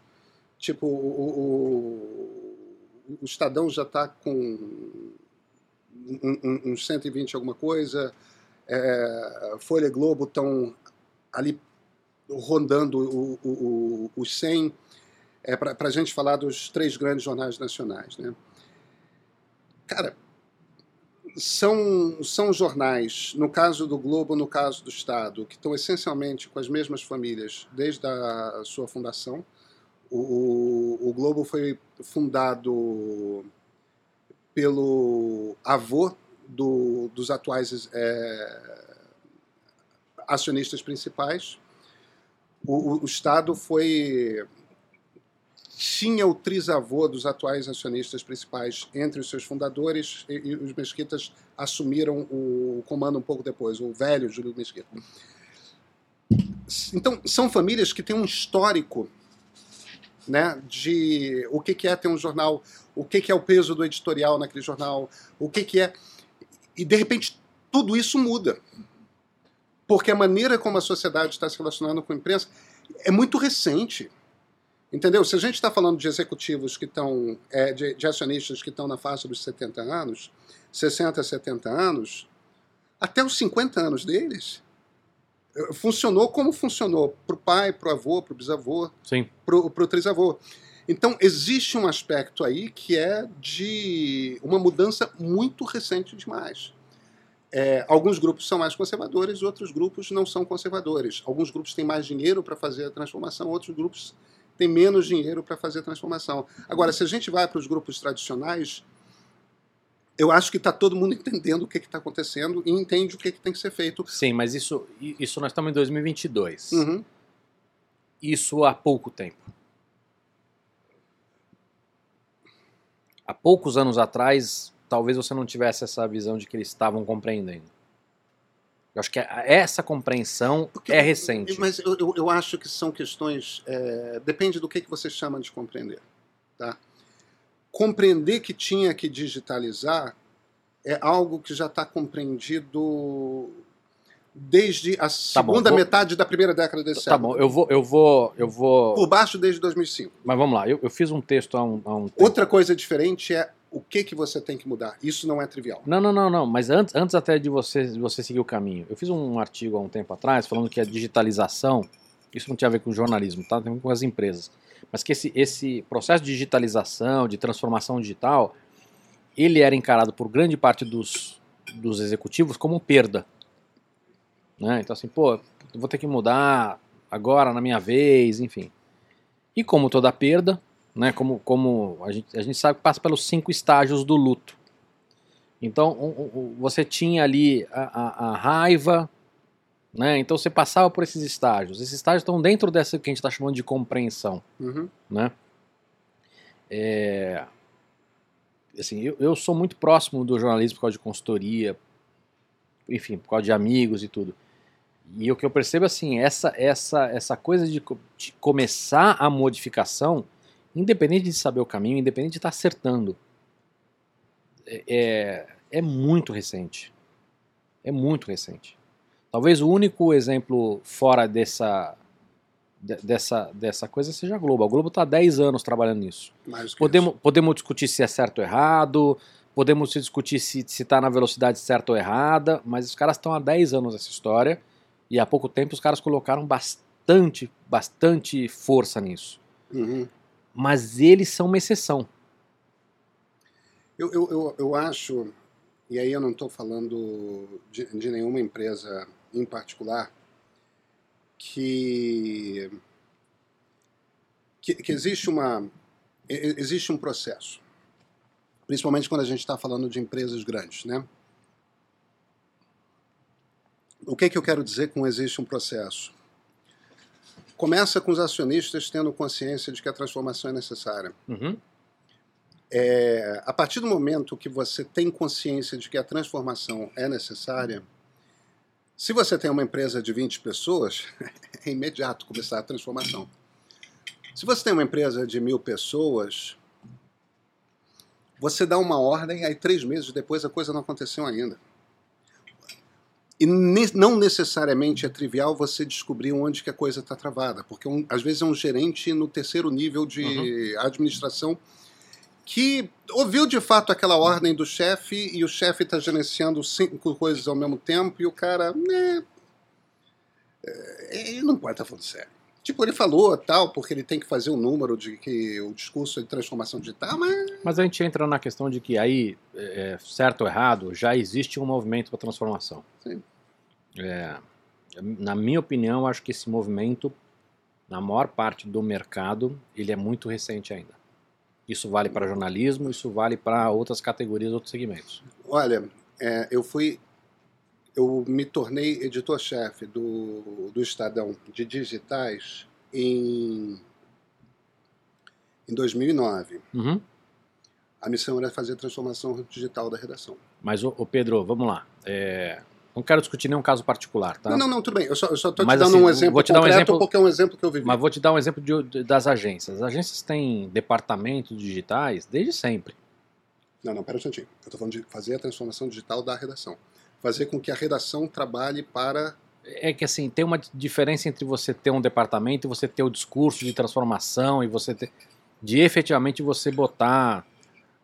E, e, novamente, eu não estou discutindo se, se é feito da maneira correta ou não, entendeu? Mas você realmente ter um movimento de transformação. Uhum. Mas enfim. Queria falar um pouquinho de história. Mas antes de história, queria fechar o assunto de fake news.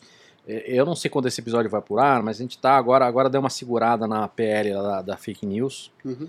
E uma das, da- das questões que tem a ver com o jornalismo é fazer com que os, os veículos sejam pagos né, por, por Google e Facebook. É, e, e antes disso tem uma outra questão também, que é a história de como você, é, é, se você deveria ou não é, atuar em cima desses caras para que eles sejam responsáveis Uhum. e como fazer isso. É um assunto super espinhoso. Eu tive com o Demi Guético aqui, ele falou o seguinte, que na visão dele, ele não deu nome aos bois, mas ele falou assim, cara, pra mim é assim, que é, é dividir quem é mensageiro e quem não é. Né? Então, se, se uma empresa é só mensageira, você não pode atuar sobre ela, porque ela tem que ter é, isenção para fazer isso. O que eu coloquei para ele é perfeito, mas a partir do momento que, que existe um algoritmo que faz a curadoria do que as pessoas estão lendo, eu entendo que o Facebook e que o Google, na verdade, podem ser vistos como um veículo. Aí vem a grande dificuldade, porque se eu trato esses caras como veículo, e se eu não estabeleço regras que façam sentido, eu vou gerar censura. Porque a partir do momento que eles são responsáveis, eles não vão querer permitir que algo seja publicado que, que gere risco para eles. Uhum. E isso vai permitir que muita gente comece a apontar, olha, o, o artigo do Pedro ali me ofende. Uhum. O Google e o Facebook falam assim, ah, te ofende? Tira do ar, porque se eu posso ser responsabilizado por isso, eu não vou perder tempo para defender o Pedro. A, a minha pergunta é, como desatar esse nó? A gente não sabe isso. Mas Não, qual é o caminho para a gente descobrir isso? Cara, eu não tenho resposta. Se eu tivesse a resposta, eu estava milionário. É, isso, isso é. Perfeito, mas vamos lá. Vamos, isso, aquilo, isso é literalmente o problema sobre o qual as melhores cabeças americanas, as melhores cabeças Perfeito. europeias, está todo mundo debruçado sobre isso. Não é trivial é, e, e provavelmente não existe uma resposta, mas um conjunto de medidas Perfeito. diferentes. Vamos fazer algumas análises mais específicas. Uhum. De alguma maneira eles são responsáveis, na tua opinião? Eu acho que eles são inteiramente responsáveis Perfeito. por ter veiculado. Né? Perfeito. Outra, outra pergunta mais específica. Quem deveria definir o que pode ou não pode? Seriam estas redes privadas? Seria a, a- legislação? Ou seria alguma coisa feita em- junto com a sociedade civil, uma, uma agência reguladora, alguma coisa? Tem uma opinião sobre isso? Eu tenho algumas opiniões sobre isso, mas a gente tem que começar com conceitos. Vamos lá. Você uma- usou uma palavra da qual eu discordo: Uhum. censura. Tá? Não, não, não, perfeito. Tecnicamente, não, não, não, não, não, tecnicamente é é, o, é o importante. Estado. Mas, exatamente. É, quando a Constituição se vira e fala lá no artigo 5 que a censura, é é- é- a censura prévia é proibida, vedado o anonimato, isso quer dizer que se você estiver disposto a assinar em cima da sua ideia, ninguém pode te proibir de subir Uhum. num banquinho no meio do Ibirapuera ou publicar um artigo no jornal. Não, ou o que perfeito. for, tá certo? Isso é censura, tá? Eu acho que qualquer empresa privada, isso vale para você aqui no seu podcast. Uhum. Nós vamos inclusive Você- cortar esse pedaço onde você fala que discorda de mim. Exatamente. E você tem pleno direito de fazer isso. Você tem pleno direito de fazer isso. Isso aqui é o seu veículo, cara. Uhum. Entendeu? Você convida quem você O meu e quiser. do Google. Não, não, não, não. não. O, o- espaço Eu entendi, aqui tô, tô, é- tô- tô brincando, mas eu entendi. O, o, o, o, o que eu estou dizendo aqui é o seguinte: se você não quiser Uhum. é, que a minha entrevista, por qualquer motivo, vá ao ar, não publica. Uhum. Eu não posso me virar para você. Você está me censurando, você não está me Não, censurando. não, perfeito. Então, o- o- onde que eu quero chegar? O que eu quero, o ponto ao qual eu quero chegar aqui é o seguinte: Google, Facebook, e- e- YouTube faz parte do Google, mas Uhum. é, é, enfim, Twitter, é, é, é, TikTok, etc. Eu acho que eles têm pleno direito de tirar quem eles quiserem do ar. Tá? Eu acho que eles têm pleno direito de tirar o que eles quiserem do ar. Concordo. Aí, essa, esse é um pedaço da questão. A gente tem um outro problema que parece o mesmo problema, mas é um problema inteiramente diferente, que é Google, Facebook constituem um monopólio, Uhum. entendeu?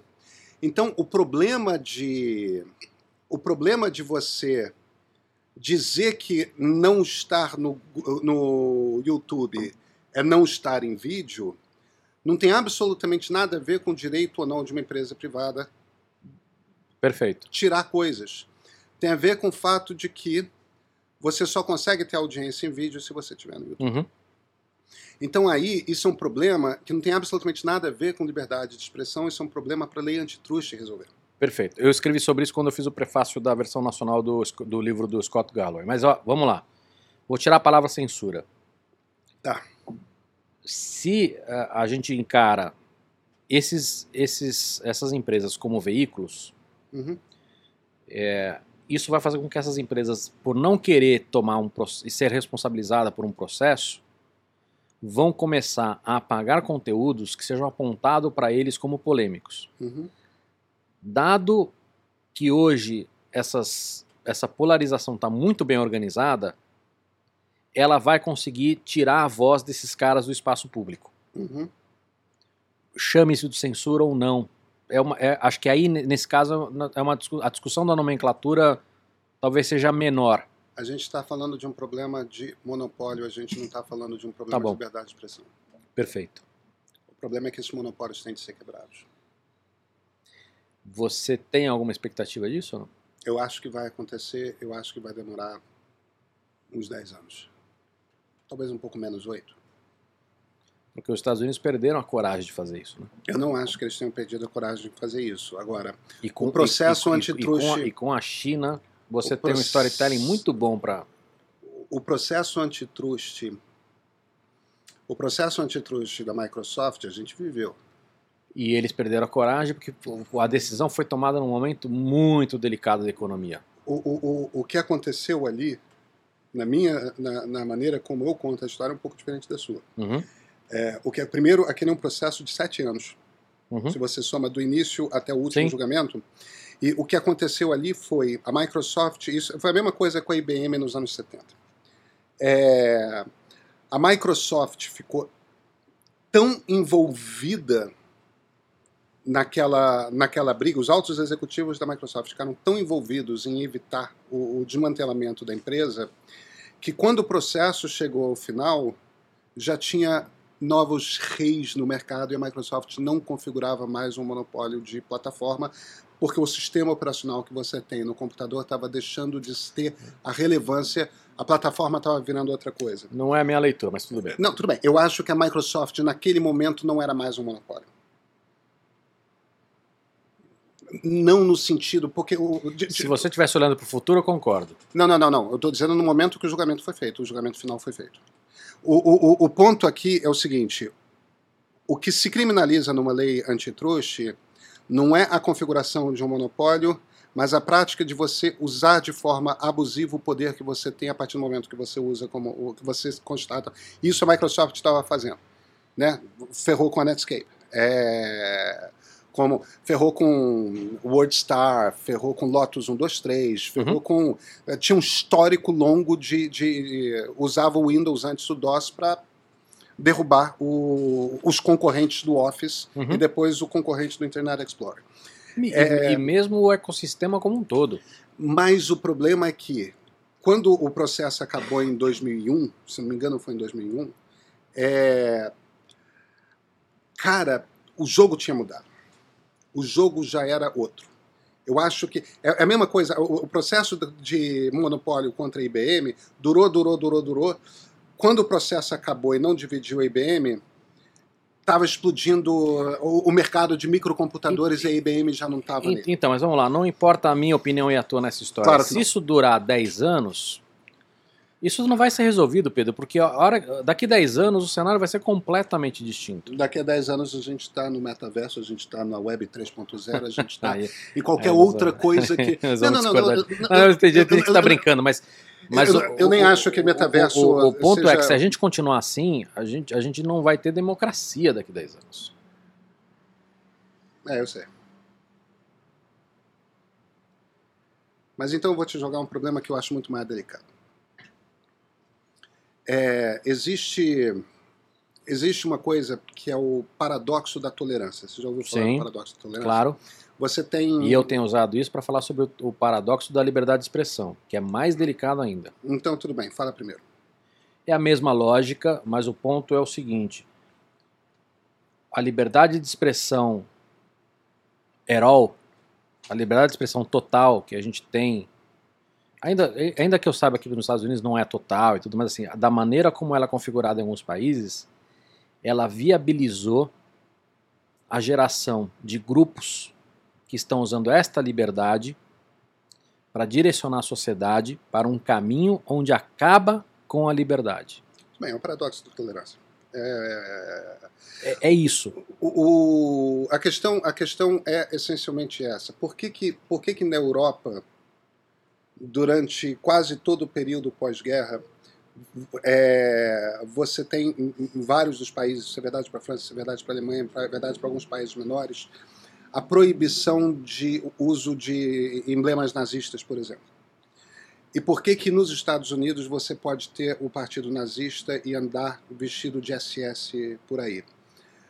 Qual é a diferença? Na Inglaterra também pode. É a história de cada um, pô. É a história de cada um. Um nunca teve uma Nunca interrupção teve, né, democrática. Ele não que sofreu tem- essa dor. Exatamente. Enquanto que o outro entende que existe um bug cultural dentro da sua sociedade e que se você permite, eu gosto de escrever como um bug cultural porque é isso. É uma boa expressão. É, é um bug da cultura. Esse é o teu lado publicitário. com.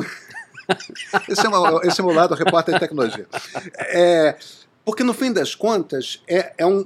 Quando você tem um determinado tipo de crise econômica, que as pessoas começam a ficar mais aflitas, você vê é, uma das teorias para, é, conspiratórias favoritas da direita, é, da extrema direita no mundo hoje é a coisa do George Soros, né?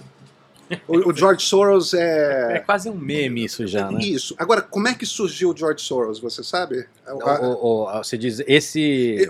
a história de que o George Soros tem Não, essa, eu não sei onde... investe contra as democracias. Não, essa eu não sei. Quem inventou isso foi Victor Orbán.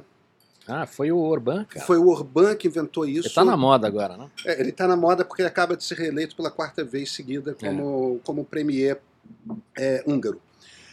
Por- Vem cá. Orbán é primeiro-ministro da Hungria. Qual é a nacionalidade de George Soros? Onde que George Soros nasceu? George Soros é húngaro. Agora, George Soros também é judeu. Viveu o Holocausto, viveu a ditadura comunista, pula fora jovem.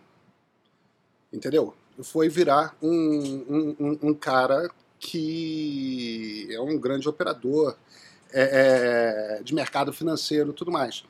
Nos anos 90, começou, ele começou a botar grana pra cacete num negócio que é a Open Society, que é um troço que serve essencialmente para você estimular iniciativas em prol de, de sociedades abertas.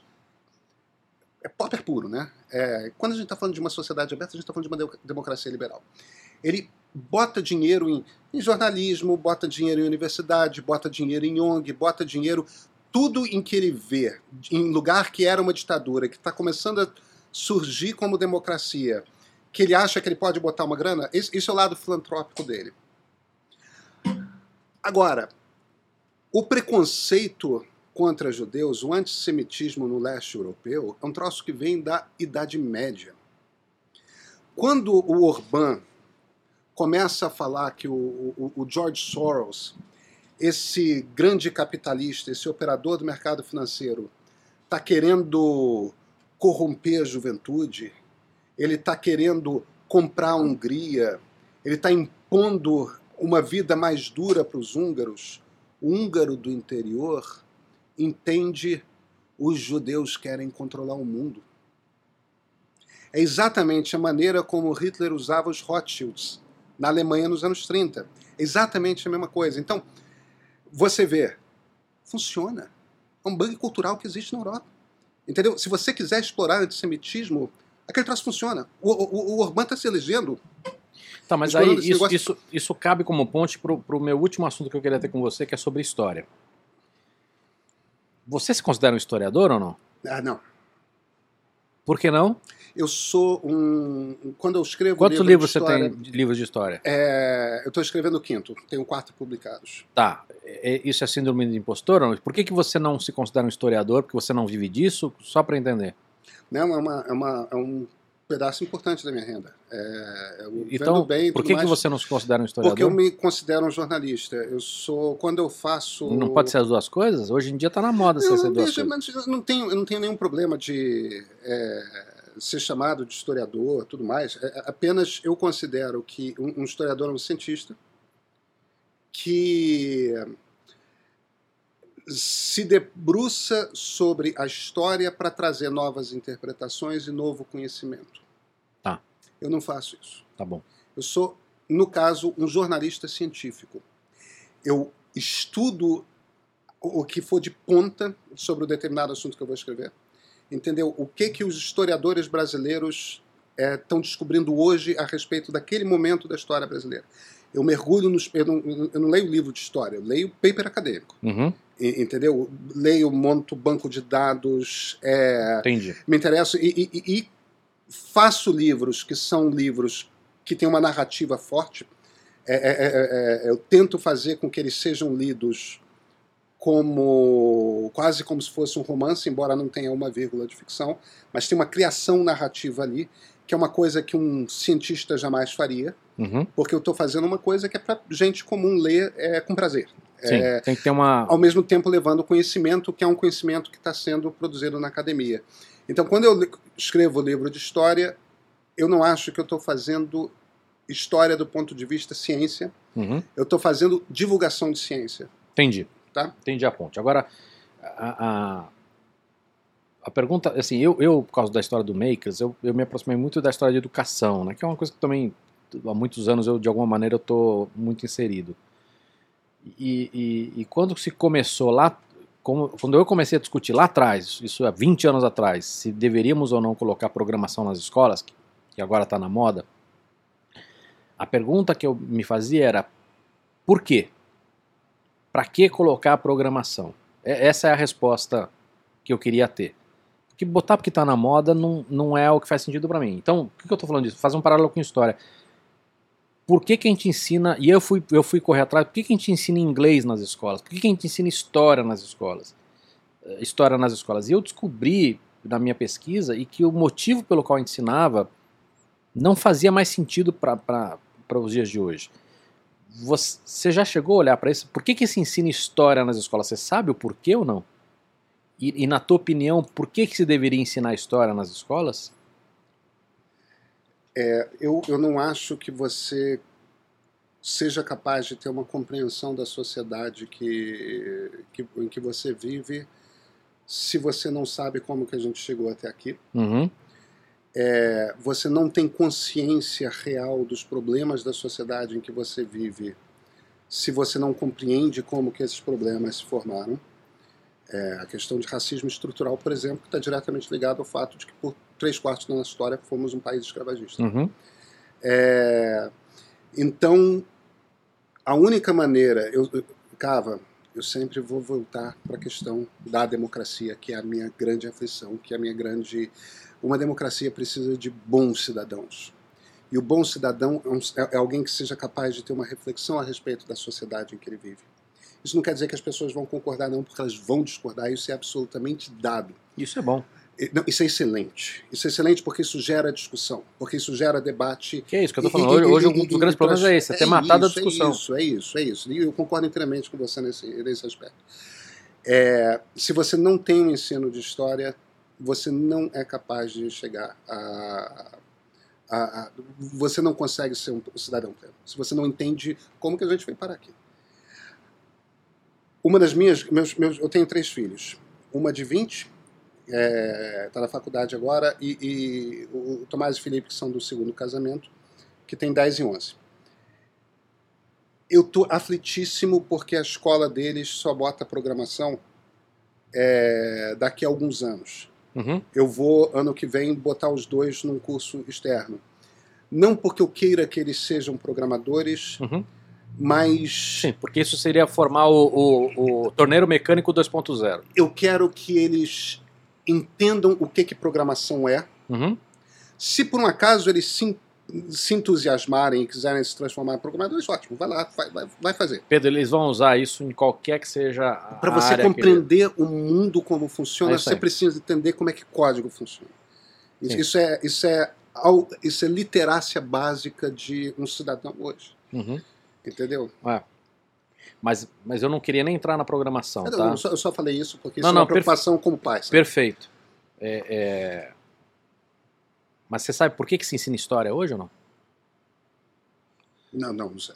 Você sabe que uma das minhas aflições é que quando eu comecei a conversar com os professores, eles nunca tinham feito essa reflexão. Ah, Por que, que você ensina geografia? Por que, que você ensina história? As respostas eram sempre sem nenhuma profundidade. Ah, eu ensino porque é importante. Por que, que é importante? Qual é o objetivo? E, sabe, o que me incomodava muito não era nem as respostas serem o que eu esperava escutar. Assim, essas pessoas nunca pararam para pensar por que, que ela ensinava história, ou matemática, ou geografia, ou ciência, ou e eu descobri eh, que boa parte dos países ensina história para ter, é, é, é, como é que se diz? para você ser patriota. E isso explica por que, que a, a história nos países é ensinada com datas, com decorebas, com Porque- heróis. por que, que os Estados Unidos só ensina os Estados Unidos, né? Uma série de outras coisas. E, e não é, pelo menos no momento atual, não é assim. Eu concordo muito. Essa tua definição do porquê que você acha que deveria estudar história é o que eu acredito. Que é assim, pô, pra gente não cometer os mesmos erros. Pra gente aprender que as coisas têm consequências, enfim, são coisas na linha do que você descreveu. É... Isso me incomoda profundamente, entendeu? E, você sabe que em inglês, está falando de programação, em inglês é a mesma coisa, porque eu descobri, pode ser que não seja a única leitura, tá? Mas eu descobri que no Brasil se ensina inglês nas escolas porque era a maneira com a qual você entendia a, a cultura de outros países. Porque na época que isso começou, o entendimento de cultura está feito de livros.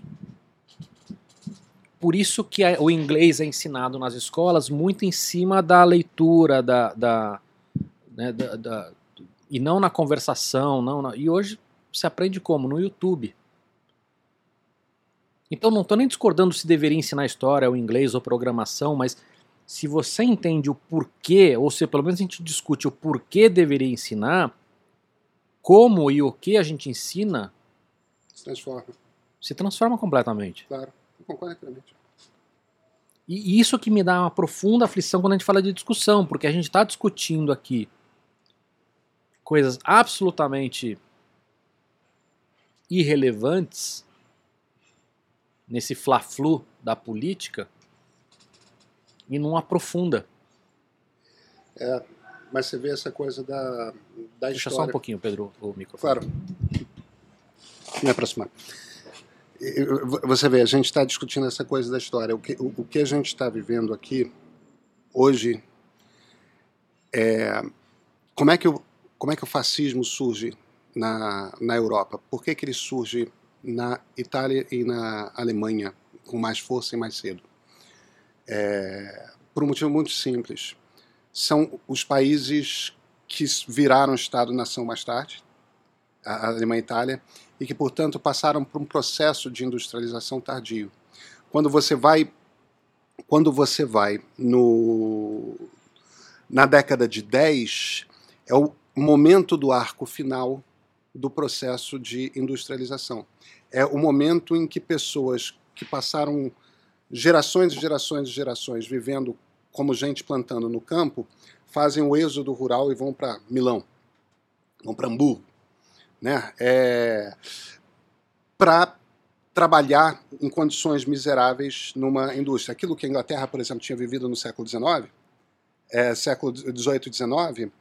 Isso, Itália... isso tem algum paralelo com o, o Rusty Bell e o Trump ou não? Isso tem todo paralelo porque a gente está falando do fim da era industrial e o início da era digital, é, que é um processo de transformação econômica, é, é, tem tudo a ver com isso que a gente está falando. Ah, o jornalista isso, o jornalista aquilo, a empresa de, de, de jornalismo, a indústria é, do jornalismo, etc.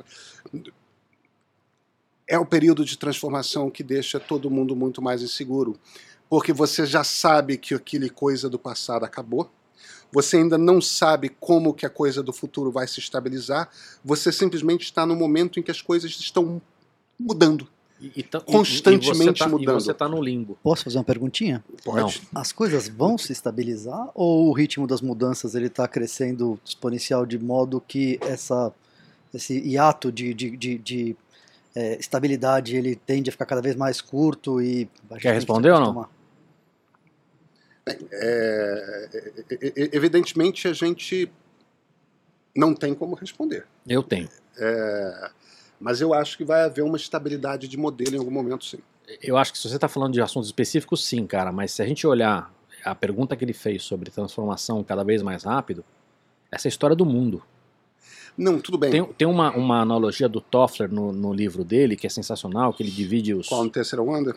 Acho que é no, no Third Wave, é e, e, ele pega os últimos 50 mil anos do ser humano, bota uhum. em bloquinhos de 62 anos. Ele é escreveu é... nos anos 70, né? Início é, anos 70. Isso, isso é assim, quando você olha ele, é. quando você olha Schumpeter, 1800 o cara fala de, no, de ondas de inovação, é, é esses caras sim eram o Leonardo da Vinci, da... É, Karl Marx que tem a sacada de que são mudanças de tecnologia que provocam revoluções. É, mas você tem que, lá, Kronjev, sei lá, isso é muito impressionante.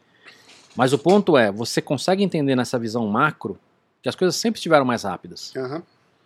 O nosso sentimento hoje de velocidade não é porque as coisas estão mais rápidas, porque elas sempre estiveram, é que hoje isso impacta em vida. Sim, mas o que eu quero em dizer... Em 1900, mas veja, um brasileiro vivia em média 30 anos de idade. Cavalo, e as grandes transformações duravam 60 anos. A, a gente viveu um mundo que era essencialmente um mundo. A gente chegou à idade adulta no mundo,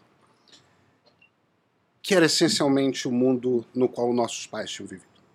Ah, tudo bem, a televisão era colorida, tá? Mas não era um mundo tão diferente assim dos nossos pais.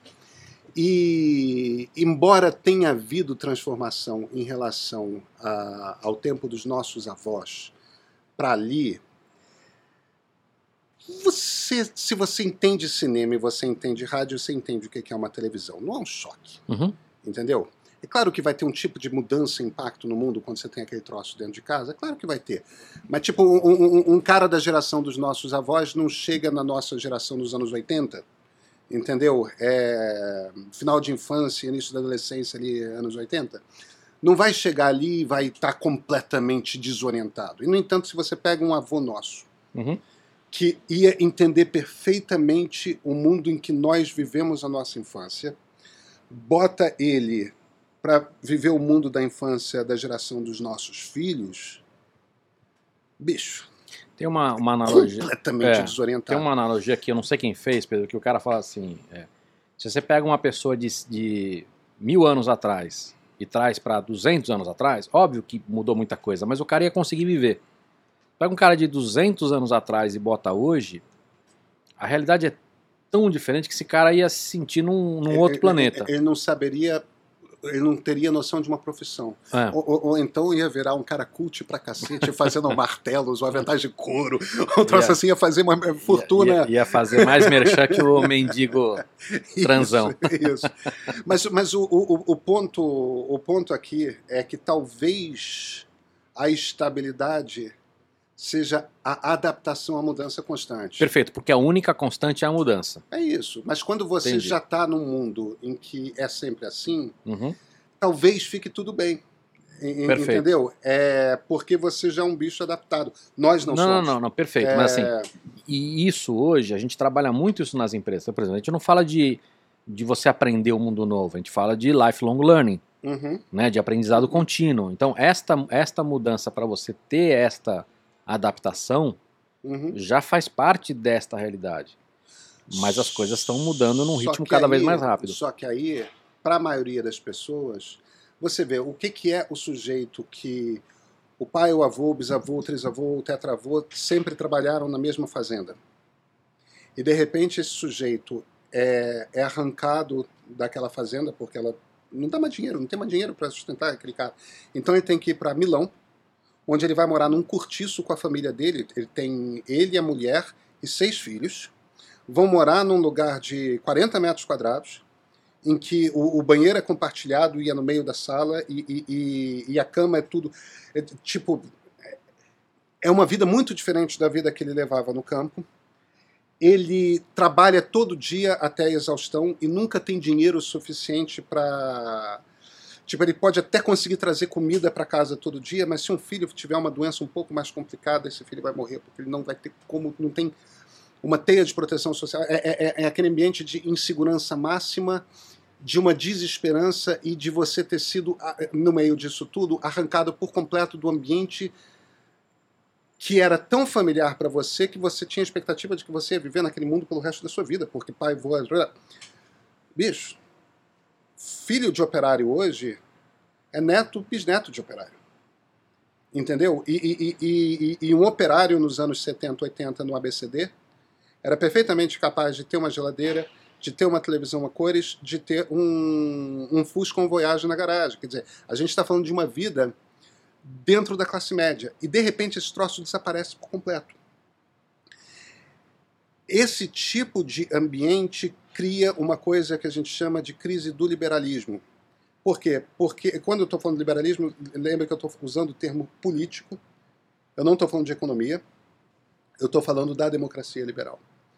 O político honesto, o político realmente é franco, se você pergunta para ele como é que resolve, ele se vira e fala: Eu não sei. Mas eu te prometo que eu vou juntar uma turma muito inteligente, eu vou ir vendo o que, que dá para fazer e, e- e como resolve. Posso te provocar ou não? O Trump diz que vai trazer as fábricas de volta da China. Não, não, tudo bem, mas isso que você descreveu não era o discurso do Bolsonaro ou não? É... Não. O Bolsonaro, o que o Bolsonaro faz, o Bolsonaro, o, o Bolsonaro é até muito bom, porque o Bolsonaro é um é o exemplo perfeito do reacionário. É muito simples você ver o que que um reacionário. O, qual é a definição do reacionário? Imagina uma régua, esquece direita e esquerda e vamos é, botar uma régua que é assim. Revolucionário, aquele sujeito que quer a mudança total agora o mais rápido possível. Aí você tem o progressista, que é aquele cara que quer mudança. Vamos, vamos mudando, vamos mudando. É, vamos mudando aos poucos, mas vamos mudando o que precisa mudar. Aí você tem o conservador, que é aquele sujeito que eu prefiro não mudar, vamos preservar as coisas como estão. Tal. Não, tudo bem, vamos conversar aqui, mas mais devagar, por favor, tudo mais. E você tem o reacionário, que é o cara que não só não quer mudança, como quer um retorno a algo no passado. Qual é o discurso do Bolsonaro para a Fiesp, para a indústria? O que, que o Bolsonaro fala sobre a indústria do Brasil? Me diz. Eu tava só provocando você, porque Não, quando não, não, você falou diz, do. Me diz, me diz, me diz. Você não sabe responder. Sabe por que você não sabe Não, não, responder? perfeito, mas isso. Porque ele não tem um discurso Então, para a indústria. não, não, perfeito, mas, mas novamente, ó. É que assim, eu não quero defender ninguém aqui. Não, eu sei que não, eu sei que não, mas, Mas, é- assim, é- é- é- isso que você está descrevendo não é particular de ninguém. não, você você tem, tirando o, o Ciro, que tem o, o projeto dele, bem desenhadinho. Podemos discutir se é bom não, ou não, não. não, não, não, tudo bem. Mas os outros não tem, você não, tem projeto Pera um instantinho, pera um instantinho. Vamos lá. Qual o projeto do Bolsonaro para a indústria? Ele não tem projeto para a indústria. Ele não tem ideia sobre a indústria. A in- indústria não é uma coisa que interessa ao Bolsonaro. Agora, fala sobre o agro. O Bolsonaro vive no agro. O Bolsonaro adora o agro. O agro adora o Bolsonaro. Qual é o outro tema que o Bolsonaro é absolutamente fascinado? Garimpo vive falando de garimpo. Absolutamente fascinado com garimpo. Tem que legalizar garimpo. Garimpo é espetacular, garimpo é isso, garimpo é aquilo. Outra obsessão do Bolsonaro. Para que manter mato de pé? Para que manter mato de pé? Outra obsessão do Bolsonaro. Índio tem que mandar para a cidade. É manter os índios no atraso o negócio de fazer lá. Outra obsessão do Bolsonaro. Religião. Valores religiosos. Homem é o chefe da família, mulher tem o seu lugar. Eu, como pai, quero ser homem. O que, que é o Brasil colônia? No Nordeste, agroindústria. No Sudeste, garimpo. Bandeirante domando a mata e botando a mata abaixo. Índio sendo subjugado. Carola até dizer chega que era aquele país religioso pra cacete, os valores da sociedade eram os valores da religião. Homem tinha um lugar e a mulher obedecia o homem. Se você vê os interesses do Bolsonaro, o que está descrito ali é a essência do brasileiro do Brasil colônia. Isso é um reacionário. Então, o- a- o- o ponto que eu queria fazer aqui é: eu nunca vi na história do Brasil fora Plínio Salgado, que era o líder integralista, que tinha um discurso mais sofisticado, por exemplo, porém igual ao do Bolsonaro, fora o Plínio Salgado, que era o líder fascista brasileiro, eu não conheço um político na história da República que seja tão claramente um reacionário quanto Jair Bolsonaro. É, e, e esse tipo de discurso, para a maior parte das pessoas, o que bate no ouvido é o seguinte: vamos voltar à tranquilidade de como era. O problema do voltar à tranquilidade como era é que não vai rolar. Não vai rolar. A característica do fascista que distingue o fascista do reacionário puro é que o fascista quer uma transformação total da sociedade, ele quer instaurar uma sociedade radicalmente diferente, ele é revolucionário e reacionário, e o fascista sempre tem muita habilidade de usar as últimas tecnologias de comunicação para construir um movimento de massa. Então, é, é- é muito. Eu resisti muito a chamar Bolsonaro de fascista, até que tem uma hora que as peças começam a se juntar de uma tal forma que, tipo, o cara não precisa botar uma suástica no braço dele, sabe? É, ele é o que ele é. E eu acho que é uma o que a gente está vivendo é uma versão light do que se viveu na Europa nos anos 20 e 30. Eu não acho que seja no mesmo nível, mesmo quando a gente fala do início. Agora, é, aquela essa- coisa do então, estu- é, estudar o- a história. essa é outra dificuldade do entendimento das coisas hoje. Né? Isso vale para a política, vale para a revolução tecnológica e tudo mais, que as coisas elas são semelhantes ao que aconteceu antigamente, mas são completamente diferentes. Isso. O, o- quem está falando de antitrust é isso. Né? Se você pega a essência do antitrust, você precisa entender que hoje a concorrência ela é diferente do que ela era antigamente. Uhum. né? O consumidor é diferente do que ele era antigamente. O, o- o- enfim, en- então assim, eh, não dá para você falar, não, isso aqui, isso aqui não é um monopólio. Se Claro. você usar a lógica de antigamente, dá para você defender que não é. Mas se você entender o jogo atual, você consegue entender que é. Se você estuda história decorando data, aprendendo o nome dos heróis, você nunca vai ser capaz de compreender um momento como os anos 20 e os anos 30, olhar para hoje e ser capaz de fazer paralelos. Compreendendo que você não pode esperar que a coisa se repita da mesma forma, porque não vai se repetir, porque é diferente. E, no entanto, os paralelos são fortes demais. E, no entanto, a gente percebe, olha, quando essas crises de transição tecnológica e, e- e que porque não é qualquer transição tecnológica, são as transições tecnológicas que mudam a maneira como riqueza é produzida. que é o que foi a Revolução Industrial, que é o que está sendo hoje a Revolução é, Digital. Eu não gosto de chamar de quarta Revolução Industrial, porque, porque esse troço que a gente está vivendo é tão importante quanto a primeira Revolução Industrial. É muito mais importante do que a segunda e a terceira. A gente não está vivendo uma nova fase Mas da isso, quem, quem escreve sobre a quarta revolução industrial é, considera isso. Eu sei, eu só prefiro chamar de revolução digital porque eu acho que deixa mais claro que. Não, eu, eu- eu sei que as pessoas compreendem a diferença. Eu só acho que a nomenclatura é ruim. É só isso. É, mas todas as nomenclaturas são ruins. Sempre, sempre. É, é, mas eu gosto de chamar de revolução digital só por causa disso, porque. Porque é tão grande quanto aquilo. Pra fechar, ensina pra gente como lidar com os haters. Ribotril.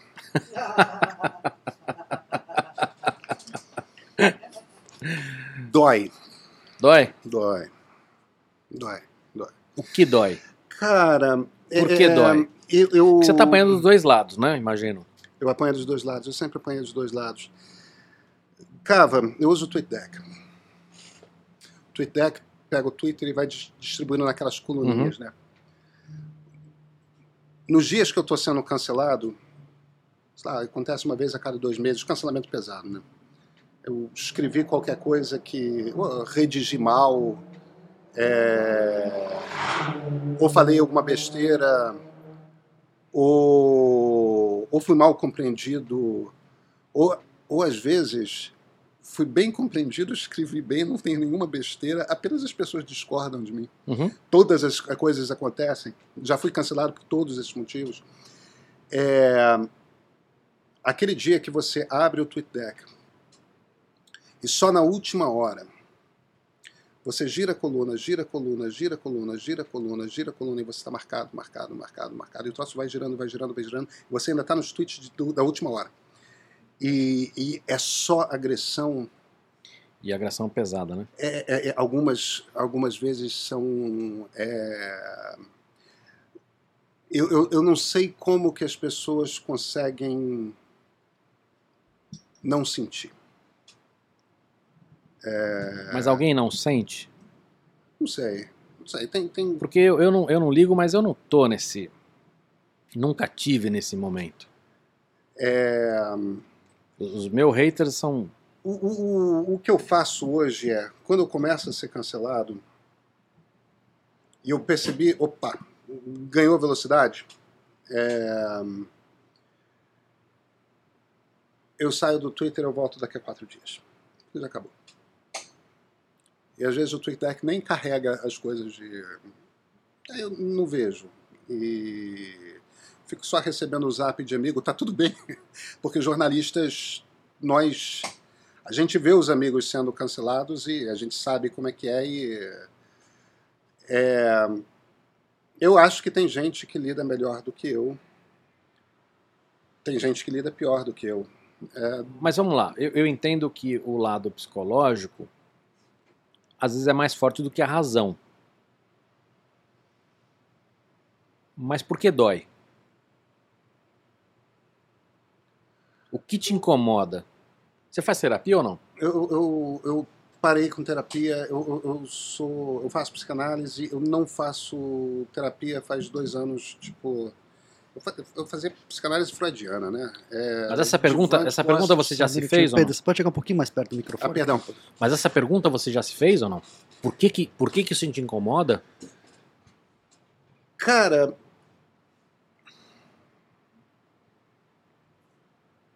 Eu sei que ninguém gosta de apanhar, ninguém gosta de receber crítica, mas O problema não é crítica, o problema é agressão. Não é, é- isso é uma coisa que quando você fala de cultura de cancelamento, para as pessoas que es- escreveram um tweet, elas viram quatro tweets contra você, acharam que você falou uma bobagem, é, e até às vezes para se mostrar para os amigos, entendeu? Aquela coisa de sinalizar virtude e tudo mais. É, para elas, elas mandaram um tweet.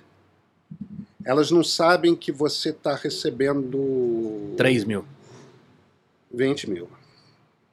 É, Não sei, porque porque o Twitter também não mostra tudo, né, cara? É, quando chega nesse nível, eu já percebi que o Twitter não te mostra tudo. Ele, o algoritmo faz uma seleção.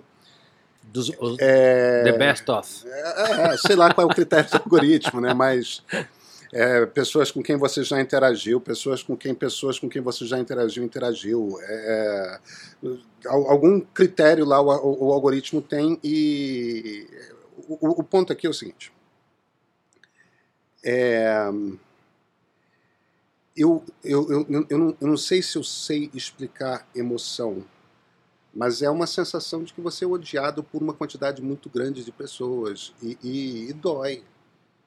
É, eu nunca tinha tomado Rivotril, eu nunca tinha tomado nenhum remédio de tarja preta até uma vez que eu sou, eu sou hipertenso, né? Eu, eu fui no meu cardiologista, minha visita anual ao cardiologista, e eu tava no chão porque era uma semana que eu tava sendo cancelado pra cacete. E ele, você está sentindo isso, você está sentindo isso. Você experimentou Rivotril? Aí eu, não, não precisa, tal. Ele, Como é que foi que ele falou? Você conhece o Rivotril? não, ele virou para mim, você já experimentou Rivotril? E eu, minha primeira reação, e olha que sou filho de psiquiatra, tá? É, tenho zero problema com, Uhum. com remédio. Mas minha primeira reação foi, não, não preciso. Aí ele, você precisa sim. É, vai te fazer bem. Fez. Funcionou. E, e- e desde então eu sempre tenho, não para uso contínuo, mas para esses momentos de, de, de, de pico dessa dor virtual. É, eu, eu não sei. Eu não sei botar em palavras, porque eu acho que a maneira mais eficiente de botar em palavras é dizer com ênfase dói. Sabe? É, porque para você descrever dor, você acaba sempre eh, recorrendo à metáfora, já que é uma coisa que não é muito palpável. E eu acho que metáfora é sempre algo meio impreciso. Mas é a sensação de que uma multidão de pessoas odeia você.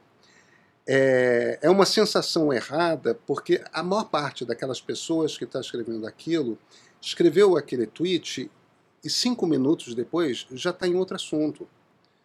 É, certamente daqui a dois dias já está cancelando o outro. E- e- Entendeu? Não, e é, uma, e é uma parte de pessoas que não merecem sua atenção. É, mas, não- mas, mas, mas, mas, mas, bicho, a, a gente Não, não, não é, eu entendo a que gente o- não é um troço não, não, racional. Por, isso que eu, por isso que eu comecei falando que eu entendo que o, o, o racional ele perde pro emocional nessa hora. Mas eu queria tentar entender o, o, o por que que dói tanto, entendeu? É... Sabe aquela sensação de quando você é criança e você é o pele da turma? Você o quê? É, A expressão talvez seja o pele da turma, talvez seja uma expressão carioca É, demais. com certeza. É, é você, você, Focas, já escutou? Na vida. Nunca ouvi. é, você é o sujeito que toda a turma sacaneia sempre. Sei. sabe? É... A gente intuitivamente, mesmo, eu, eu- eu nunca fui não, tá? Mas eu, na minha turma de colégio, tinha uma pessoa que era... que sofreu muito com a, cole... com a, com a- a- atitude do todo, do coletivo. E eu intuitivamente entendia como era, porque você olha na cara da pessoa o, o sofrimento e você entende de alguma forma que tá naquele lugar é, Mas isso te traz culpa? culpa Porque você tá lembrando de algo que você participava de alguma não, maneira. não, não, eu, não, eu nunca, eu nunca, engraçado, eu nunca tive, Hum. é, não, não, não, não, na boa, na boa, eu Hum. nunca, eu nunca, é, eu, eu achava cruel, eu, eu achava cruel, eu achava cruel, e, e- e eu tenho, bicho, é, eu, eu fui criado é, numa casa em que em que eu convivi com gente torturada É, e, e, e criança ouvir histórias eu eu tenho uma hipersensibilidade para crueldade, sabe? Para Uhum. sadismo, para eu tenho uma é, uma, uma reação. Então eu não estou fazendo o papel de bom moço, eu não me juntava tal. Eu também não partia em defesa, eu não tinha coragem de ser o herói ou qualquer Uhum. coisa assim. Mas, mas, mas era uma, é uma situação que meio que me congelava e, e, e eu não sabia como lidar. E, Porque você já tal. tinha desde criança o entendimento daquilo. É, eu, eu, eu tô Porque a gente não tinha. eu estou racionalizando aqui, mas eu acho que essa coisa da crueldade tem diretamente a ver com a maneira como a ditadura bateu na minha casa, na casa em que eu fui é, criado. E, então, sadismo e crueldade é uma coisa que eu tenho uma certa. Mas a, a impressão que eu tenho é que talvez a melhor maneira de descrever seja por essa. É quando você. É, é- é você ser a pessoa que está sendo odiada pela comunidade naquele momento. Entendeu? Que está sendo considerada a pior pessoa do mundo pela comunidade naquele momento.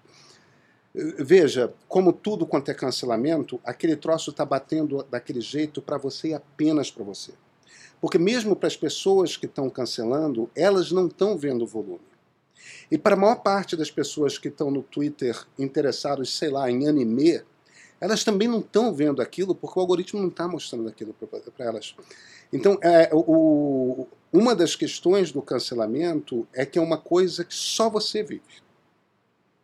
Entendeu? E não tem uma insegurança de autodúvida? Ou seja, você é uma pessoa super é, é, pertinente e a gente sabe que a gente tem um ponto de vista e que isso aí você está ouvindo ponto de vista de mais 20 mil pessoas que estão indo contra você. Às vezes não é difícil você manter essa sensação de que você está correto, sabendo que tem outras 20 mil pessoas que tiveram uma, estudos diferentes, pontos de vista diferentes que estão discordando de vocês. Talvez não mine um pouco a segurança do. do... Não, é, não, não, isso, isso não acontece, não. É, não acontece nem quando eu acho que eu estou errado.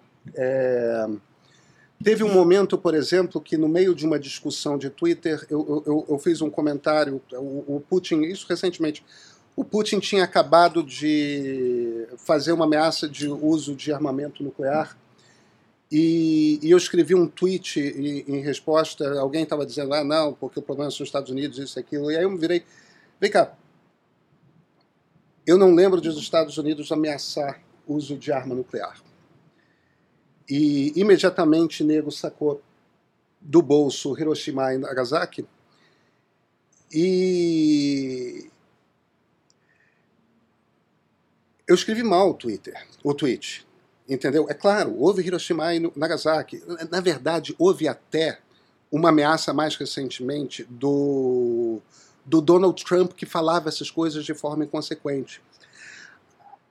O problema é que eu estava falando na minha cabeça, eu estava pensando no cenário pós-Guerra Fria e eu tinha consciência de que o Trump falar ou não é irrelevante porque não basta o presidente dos Estados Unidos, nos Estados Unidos, querer disparar uma arma nuclear, porque você precisa ter não sei quantos generais envolvidos, etc. É a coisa muito mais complicada.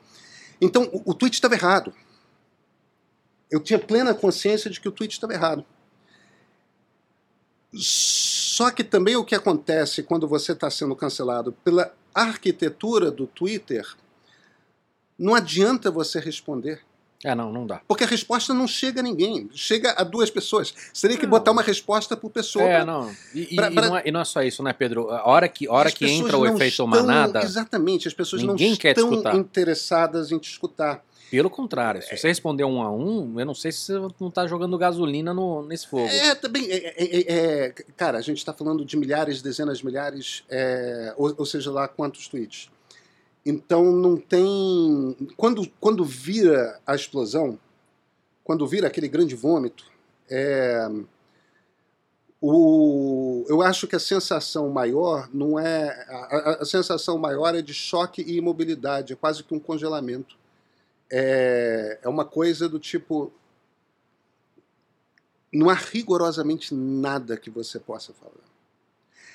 E é engraçado que as pessoas se viram para você e falam: Ah, mas você não ouve crítica? E veja nesse caso, eu estava errado. Entendeu? Eu estava errado porque eu não expliquei o que eu queria dizer. É, e, e, haveria argumentos bons, como citar a coisa do Trump, é, e a partir dali poderia ter havido um diálogo. Não, tudo bem, mas o que eu quero dizer aqui e tal. Só que não era mais. Aquilo não é uma crítica, porque a lógica da crítica é a provocação de uma reflexão a respeito de que, do, do que você disse e uma provocação ao início do diálogo. O cancelamento não é isso. Uhum. Então então, é, a, a, única maneira de você lidar, a, a, minha impressão hoje é: hoje dói muito menos do que doía no, no início. Hoje eu sei que eu vou ficar muito mal se eu continuar vendo aquilo, então simplesmente saio e volto daqui a três dias. Então você aprendeu a lidar com isso de alguma maneira?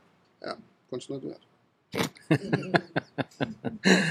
Pedro, adorei, cara, adorei o papo. Espero que você volte outras vezes para a gente de repente pegar um outro assunto, ter mais gente na mesa para trocar também.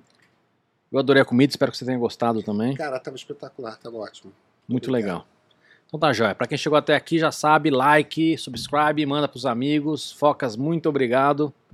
Eu que agradeço a você, o Pedro e todo mundo.